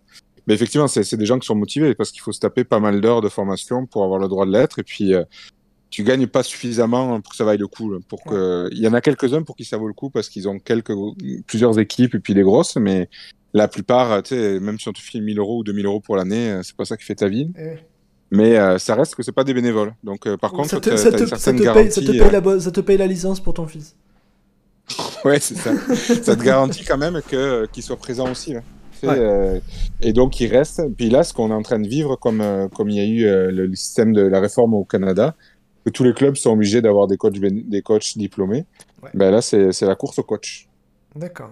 Donc euh, ça, ça, par contre, c'est un gros défi parce que nous, tu vois, rien que nous, pour faire fonctionner, euh, mes filles, elles sont, euh, sont 9. Ben, ma, petite, ma petite est U9, puis ma grande est U11. sur leur génération à elles, en moyenne, il fallait... on mettait deux trois, deux, trois générations ensemble, filles, puis on avait besoin de six coachs par plateau. D'accord. Obligatoirement. Donc, euh, c'était 6 coachs pour 40 filles. Ah oui. Euh, ça, ça, fait du volume euh, assez vite, en fait. Quand tu multiplies par le nombre d'équipes, quand tu as une équipe par niveau de, de 8 à U18, puis une équipe garçon, une équipe fille, puis des fois deux. les garçons sont même trois équipes, souvent. Ça, tu te retrouves avec un besoin d'avoir au moins 50 à 100 coachs. Ouais. C'est pour ça que tu dois avoir un projet sportif qui doit être défini qui doit pas être similaire à ce que fait les voisins, qui, doit avoir une part identitaire, parce que au final, sinon, tu te retrouves dans, ce, dans une dynamique hiérarchique en fait, où tu, tu prends bah, ce qui reste, que tout le monde fait la même chose, et, euh, et, et, voilà, et en fait, euh, qui, au final, c'est quoi qui, qui ferait euh, que tel éducateur est dans un club ou dans, dans un autre, c'est parce que, par exemple, tel club défrait plus que celui-là, tu vois. Ouais, ouais. Et, et nous, et c'est là où, tu vois, depuis tout à l'heure, je tire un portrait négatif de notre environnement, mais ce qui, qui donne un peu de bon au cœur, c'est que dans la bulle dans laquelle on s'est créé et dans, dans, dans, la façon dont on voit les choses, c'est qu'on a un éducateur, bon, euh, ben, j'en ai parlé en début d'émission, il fait de la route tous les, tous les jours de Fréjus. Enfin, parce que le projet sportif qu'on a présent, qu'on lui a présenté, en fait, on est, on est euh, un des seuls, on est le seul dans, dans, le secteur à le proposer, tu vois. Ouais. Enfin, je sais pas si tu te rends compte, Fréjus, en fait. Non, mais ouais, ouais. Euh, pour faire deux heures d'entraînement, en plus, euh, enfin, il n'est pas rémunéré, quoi. Enfin, il, est, il, a, il a zéro. Ouais, là, tu peux être sûr que le mec, il vient par passion. Quoi. Ah, bah oui. Et, donc, donc, d'après ce que tu me dis, tu, tu, pourrais qualifier du coup le club de, de, de, de du CA Gombertois de club identitaire? Ouais, alors je sais que c'est pas trop un truc à, à, dire en ce moment. On n'aime pas trop le terme, mais bon. Ouais, en fait, génération identitaire. Ah, non, en fait. Est-ce que tu considères moi, que ta génération de footballeurs sur une génération identitaire? En, en, fait, pour moi, le, côté identité, c'est un, une sorte de point d'ancrage, en fait. Ouais. Où, euh, par exemple, normalement, c'est un terme qui est positif en général. C'est juste qu'il a été oui, par des connards. C'est ça. Par exemple, tu vois, en Argentine, un truc que j'adore, c'est que souvent, dès que un, joueur prend sa retraite, il retourne souvent dans, le, dans le club amateur où il est passé, qu'il a formé, pour redonner à, ce club ce qu'il a, ce qu'il a reçu, tu vois. D'accord. Est-ce que tu dirais du ah. coup que le CA Gombertois, c'est un peu l'Argentine? Eh ben oui, voilà, c'est l'Argentine. non, mais tu vois, souvent, ben, puisqu'on parle, euh, on est rentré dans, on est dans cette thématique, tu, vas te retrouver souvent ce type de d'approche, bon, ben, en Argentine ou dans les, pays, dans les régions euh, comme la région forte identité, même si on n'aime pas ça, mais voilà. C'est ça. Euh, où les gens, en fait, ils sont là pas que pour des raisons carriéristes ou monétaires, mais il y a autre chose derrière, en fait. Il y a la fierté de, de, porter un maillot, il y a la fierté. Et, et en fait, on nous vend toujours que, à l'heure actuelle, la seule façon de fonctionner pour un club, que ce soit professionnel ou amateur, c'est de telle ou telle façon, alors qu'il existe plusieurs façons de fonctionner. Ces microcosmes-là, qui, ils existent. On dit, ouais, mais lui, c'est une exception. Mais oui, mais c'est une exception qui existe dans le monde dans lequel on vit. Ah, en fait, chaque club devait être, devrait être son exception. Quoi. Et voilà. En fait, c'est ça que, qui me gonfle à l'heure actuelle, c'est de retrouver, mettons, dans, dans dans tous les centres de formation, ben, t'as X, t'as chaque euh, centre de formation en France, mettons, va avoir 30% euh, de joueurs qui sont issus de l'île de France. Parce que c'est un vivier, donc tout le monde s'arrache les joueurs de l'île de France. Ouais. Euh, tu vois? Et à Marseille, c'est pareil. Tu vas te retrouver dans un club, euh, tu vas avoir des joueurs dans, dans, un club du, je dis n'importe quoi, du 14e, tu vas avoir des joueurs du 15e, du 8e, du 13e. Et, et au final, en fait, chaque club, tu vas on va se retrouver les uns à jouer avec les autres. Des clubs sans identité, quoi. Voilà. Et au final, au niveau de leur formation, chacun va, va faire la, la même approche, le truc que tu as appris à la Fédé, tout ça, bien carré, ou, ou enfin. Et, et, au final, euh, je te dis, mais mince, en fait, quand ton club euh, a été créé, il a, il a eu une histoire, et en fait, en, en gros, on est devenu des franchises McDo, quoi. Ouais.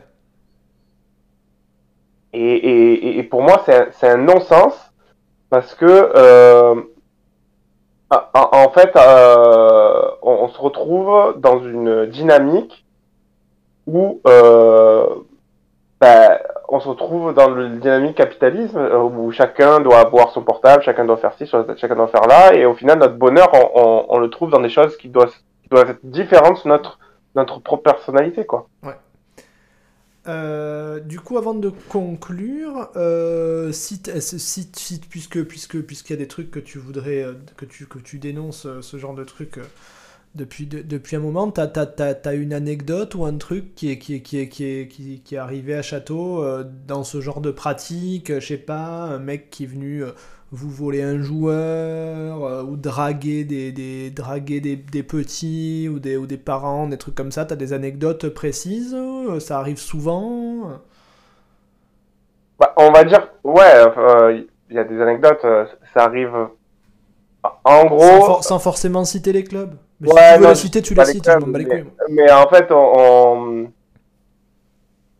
on, a le cas de Benjamin, puisque lui, il a un groupe U14. En, gros, son groupe, il est, c'est vraiment une, anomalie parce que as, en U14, en général, tu n'as que des joueurs qui jouent depuis un certain temps. Lui, il a 50% de joueurs qui ont commencé en club cette année. D'accord.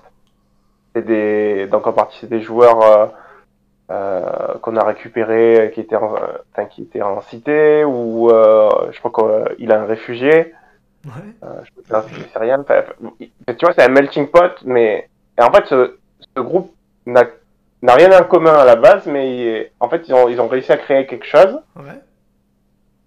Bon, les résultats sont pas assez compliqués parce qu'ils ont eu cette phase de brassage, ils sont oui, évidemment, mais après, après, on se doute que c'est pas enfin des, des, des, des, gamins qui ont commencé le foot à 14 ans et ils vont ils vont ils vont ils vont, ils vont pas avoir le même le même vécu que des gamins qui ont 14 ans mais qui ont commencé à 7 ans. C'est ça, et du coup, il s'est retrouvé quand même avec certains joueurs qui avaient certaines qualités, qui travaillaient depuis, depuis, depuis qu'il était là, donc ça fait deux ans. Ouais.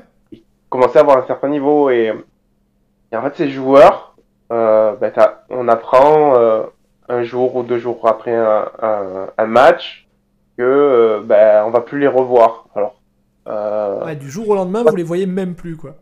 Voilà, parfois c'est juste un message.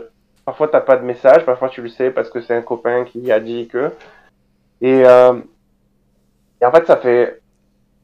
En gros, t'as envie, as envie de te réjouir parce que t'as envie de dire, bon, cet, enfant, il a progressé. Ouais, il va aller dans un, dans un truc plus et tout, c'est cool, mais en même temps.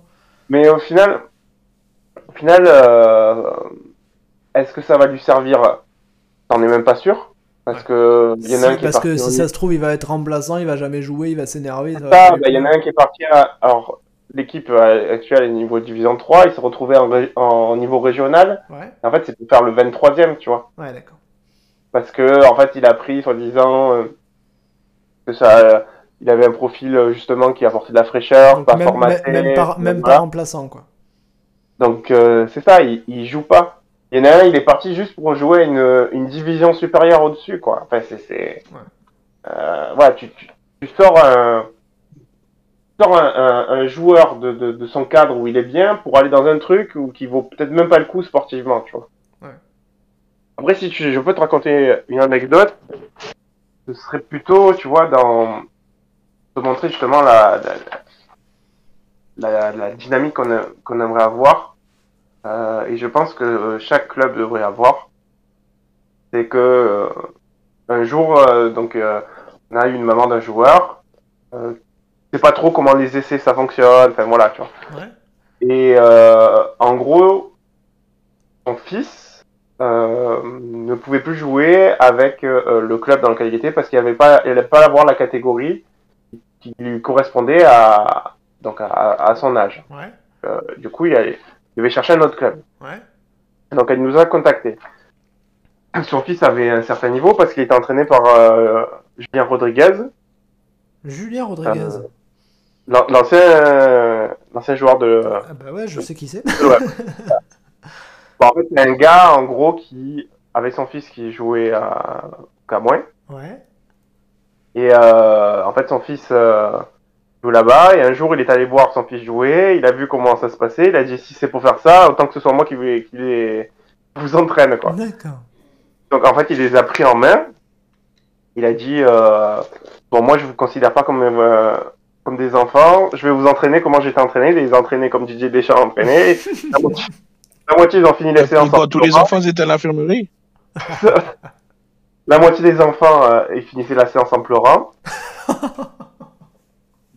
Et euh, à la fin, donc, il en a gardé euh, donc un noyau dur qui sont devenus super forts. Hein. Ils ont tapé après un tournoi l'OGC Nice, des trucs comme ça, tu vois. euh, bon, bref.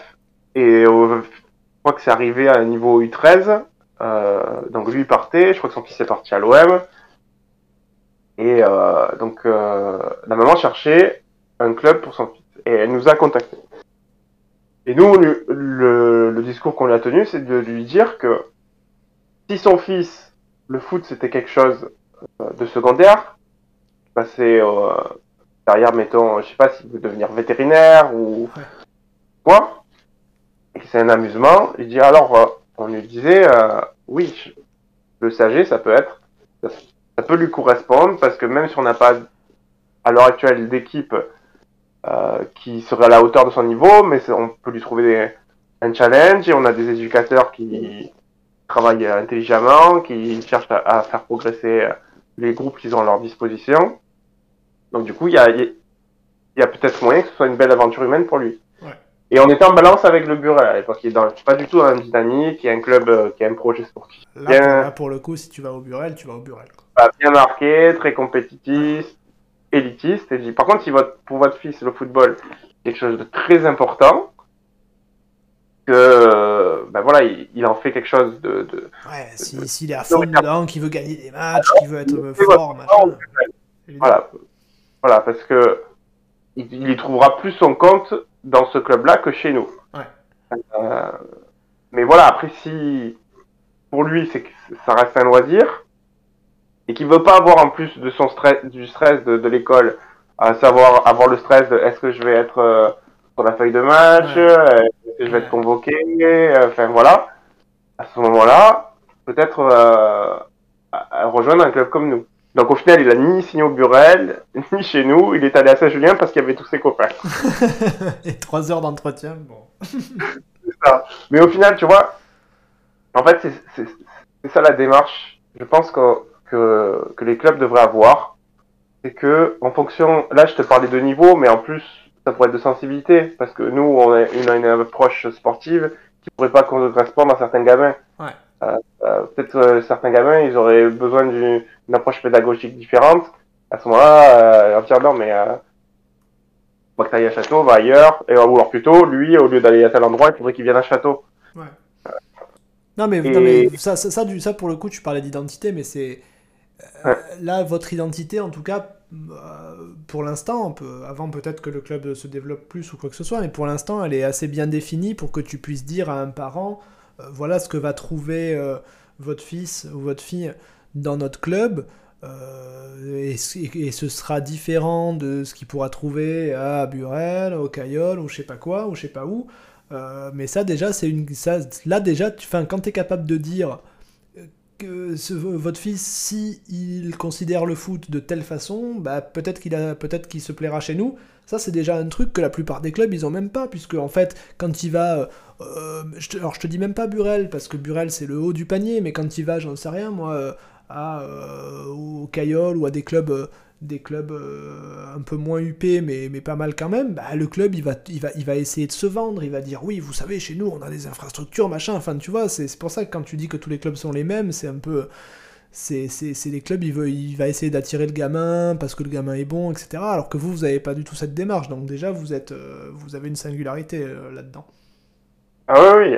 Nous, en, en, premier, on veut travailler avec des joueurs qui sont du coin, ah, mais tous ceux qui sont écartés et qui se font et, qui se font dégager, enfin, qui ne trouvent pas euh, un lieu pour pouvoir pratiquer leur euh, euh l'activité qu'ils ont, envie de faire, ben on, les, on les accueille aussi. Bon après, il y a cette notion de capacité d'accueil aussi qui est, qui est une certaine limite. Mais voilà, il y a, y a plein de jeunes qui se retrouvent en marge de ce sport parce que ben voilà, ils n'ont pas commencé tôt euh, pour des raisons X ou Y, ouais. voudraient euh, le pratiquer et on leur dit non, non, mais euh, même pas je, je, je, je, veux, je veux te voir laisser, tu vois. Et, et c'est dommage. C'est dommage. Non, c'est beau ça, le club des laissés pour compte. Club des réfugiés. Alors oui, attends. Alors, à préciser qu'on veut pas devenir un Dom Bosco comme ça, tu vois. Le, le, truc de la deuxième chance. En fait, comme je t'ai dit, on veut avoir le, le, double, le double aspect. Oui, non, mais c'est déjà bien d'avoir ça, quoi. Voilà, il n'y a que nous qui jouons ce jeu, ce jeu-là, tu vois. Qui jouons ce jeu-là. Très bien, bah écoute, euh, si, euh, si personne n'a rien à rajouter, bah écoutez, euh, on a déjà dépassé l'heure, mais on s'en fout, dans le micro, on n'a pas d'heure, on n'a rien à foutre. Mais voilà, si l'un d'entre vous a quelque chose encore à dire, qu'il le dise, sinon on va conclure. Apparemment, personne n'a rien à dire. Fatih a coupé son micro, de toute façon, il s'est barré, il est allé faire des garnitures. Euh... moi, ça va, j'ai fait, fait le tour aussi. bah, c'est bon, c'est ok. Bon, Fatih, euh... ton micro est coupé, donc je sais pas même pas si t'es encore là, Fatih. Alors, Fatih est parti. Il a, reçu un coup de fil euh, pour, pour, pour, un sponsor de bière. Et alors là, il, dit qu'il y a une marque de bière qui veut sponsoriser son club, bah, Fatih. Alors là, alors là c'est. Euh, il quitte immédiatement, il, laisse tout tomber. Un peu comme dans Mask, le dessin animé, tu sais, où il, les appelait, les mecs, ils étaient toujours en train de faire quelque chose, et boum, il laissait tout tomber. Bah, c'est Fatih quand il a un sponsoring de, de bière. Et Béné, du coup, si tu veux conclure, bah, je te laisse conclure. Euh, hmm. Non, moi je pense qu'on a fait le tour. Ouais. Euh, voilà, moi je, je voulais dire, c'est que. Euh, si, on, peut conclure. Le, le, le racolage d'argent, c'est pas les seuls modes d'approche d'existence qu'on peut avoir pour qu'on continue à exister. Euh, euh, en fait, le, résultat, ça, cache plein de dysfonctionnements. Euh, souvent, on essaye de, recruter, de prendre ce qu'il y a de mieux, entre guillemets, parce qu'il y a X ou Y qui a des résultats, mais en, gros, les résultats, souvent, ça cache plein de choses. Ça cache soit euh, une mauvaise euh, une mauvaise gestion humaine, une mauvaise pédagogie, euh, euh, de la, parfois de la tricherie, parce que quand, quand on voit certains matchs, quand il n'y a pas d'officiel, comment ils sont arbitrés. non mais oui, après t'as des oui, éducateurs. Je rigole, je, je rigole jaune. Ils veulent gagner, mais parce que voilà, ils veulent rentrer chez eux. Ils veulent pas avoir perdu la phase d'annoncer à leurs proches qu'ils ont perdu un match. voilà, mais c'est ce que c'est ce que je voulais dire tout à l'heure. J'ai pas eu le temps, mais des, quand on parlait de, questions de classement qui ont été supprimées, etc., c'est une bonne chose. Mais il y a des mecs à qui on enseigne que on s'en fout du classement. Il faut gagner pour avoir gagné. Point barre. Il faut avoir gagné le match parce qu'il faut gagner. ça, ça c'est, enfin, une mentalité, ça. C'est très fréquent. Ouais. Et voilà, et peut-être qu'un jour, c'est vrai qu'on euh, on se pose peut-être autour d'une table avec d'autres clubs et qu'on on essaye de, tu vois, d'écrire une charte ensemble, tu vois. D'ailleurs, d'ailleurs, il y a des contacts entre les directions, euh, enfin direction entre guillemets, mais direction, direction sportive euh, entre les clubs ou, ou, en fait pas du tout? Ben, on va dire que nous, on est dans notre coin. Je sais qu'il y a certains clubs, parce qu'au fur et à mesure, les gens ils se connaissent un peu tous. Donc il y en a, il y a certains clubs euh, où avec qui ça se passe bien, avec qui euh, on, s'entend bien, parce qu'il y a des bonnes personnes ici de ce côté, d'autres où bah, voilà c'est plus compliqué et on prend énormément de recul. Euh, mais voilà, il n'y a pas de synergie. Peut-être qu'un jour, comme je te dis, il faudrait se mettre autour d'une table et se dire voilà pour le bien de tous. Ouais. Il faudrait qu'on arrive à fonctionner. Ouais, mais le problème, c'est que le bien de tous, c'est pas la préoccupation problème, c'est pas la préoccupation première de tous. Oui, c'est ça. Mais voilà, si, si, si tu arrives euh, à mettre euh, même, euh, je sais pas moi, 30% des clubs autour de, de, de, la table et de dire voilà, il faudrait essayer à, à ce que ce type de comportement soit éradiqué dans de nos clubs et qu'on veille à, à se tenir au courant bah, de ce qui se passe à gauche, à droite, ça peut créer peut-être une émulation, tu vois. Pourquoi pas c'est pas impossible. Après, c'est vrai que dans le contexte marseillais, ça a toujours été plus ou moins comme ça, et je vois pas malheureusement de raison pour que ça change. Mais après, c'est une question de personne en fait. Tu peux avoir une génération où, euh, par chance, t'as as moins de cons que la génération d'avant, et puis bon, bah, il peut y avoir une émulsion, les mecs se retrouvent autour d'une table. Euh, comme à Château actuellement, enfin, euh, bon, après, à Château, c'est pas forcément une question de con et compagnie, mais à Château, en ce moment, vous avez la chance d'avoir une super bonne génération au niveau mentalité, euh, ça peut créer quelque chose. Bah, si, si, on a la, si, si, on a la chance à Marseille d'avoir un jour une génération ou deux euh, avec des mecs qui ont un peu de plomb dans la tête en même temps, bah, pourquoi pas C'est ça. Très bien. Euh, bah écoutez, euh, on a fait la première de Madame Inside Foot Amateur. On fera la prochaine un jour. On vous dit pas, vous dit pas quand. On sait même pas quand nous-mêmes. Euh, donc voilà, là on a accès sur Bene. La prochaine fois on accédera sur Fatih ou sur Urba. On verra, à voir qui est motivé, qui a le plus à dire, qui a des trucs à, à raconter. On tirera au sort à la courte paille.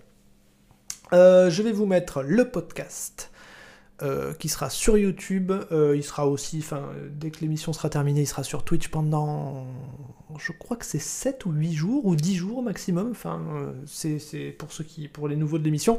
Le podcast, il est disponible sur Twitch pendant quelques jours. Après, il disparaît dans le néant, donc il faut aller sur YouTube. Donc voilà, n'hésitez pas à vous abonner à la chaîne, à vous abonner à YouTube, à mettre un pouce bleu sur YouTube, à mettre la cloche et tout le tralala des commentaires et, compagnie. Abonnez-vous sur Twitter, abonnez. Vous avez les petits, euh, les petits arrobases, euh, vous les avez sur l'écran, mais vous pouvez pas cliquer dessus. En revanche, si vous êtes sur Twitch, en dessous, vous avez plein de liens avec tous les Twitter de l'équipe et compagnie.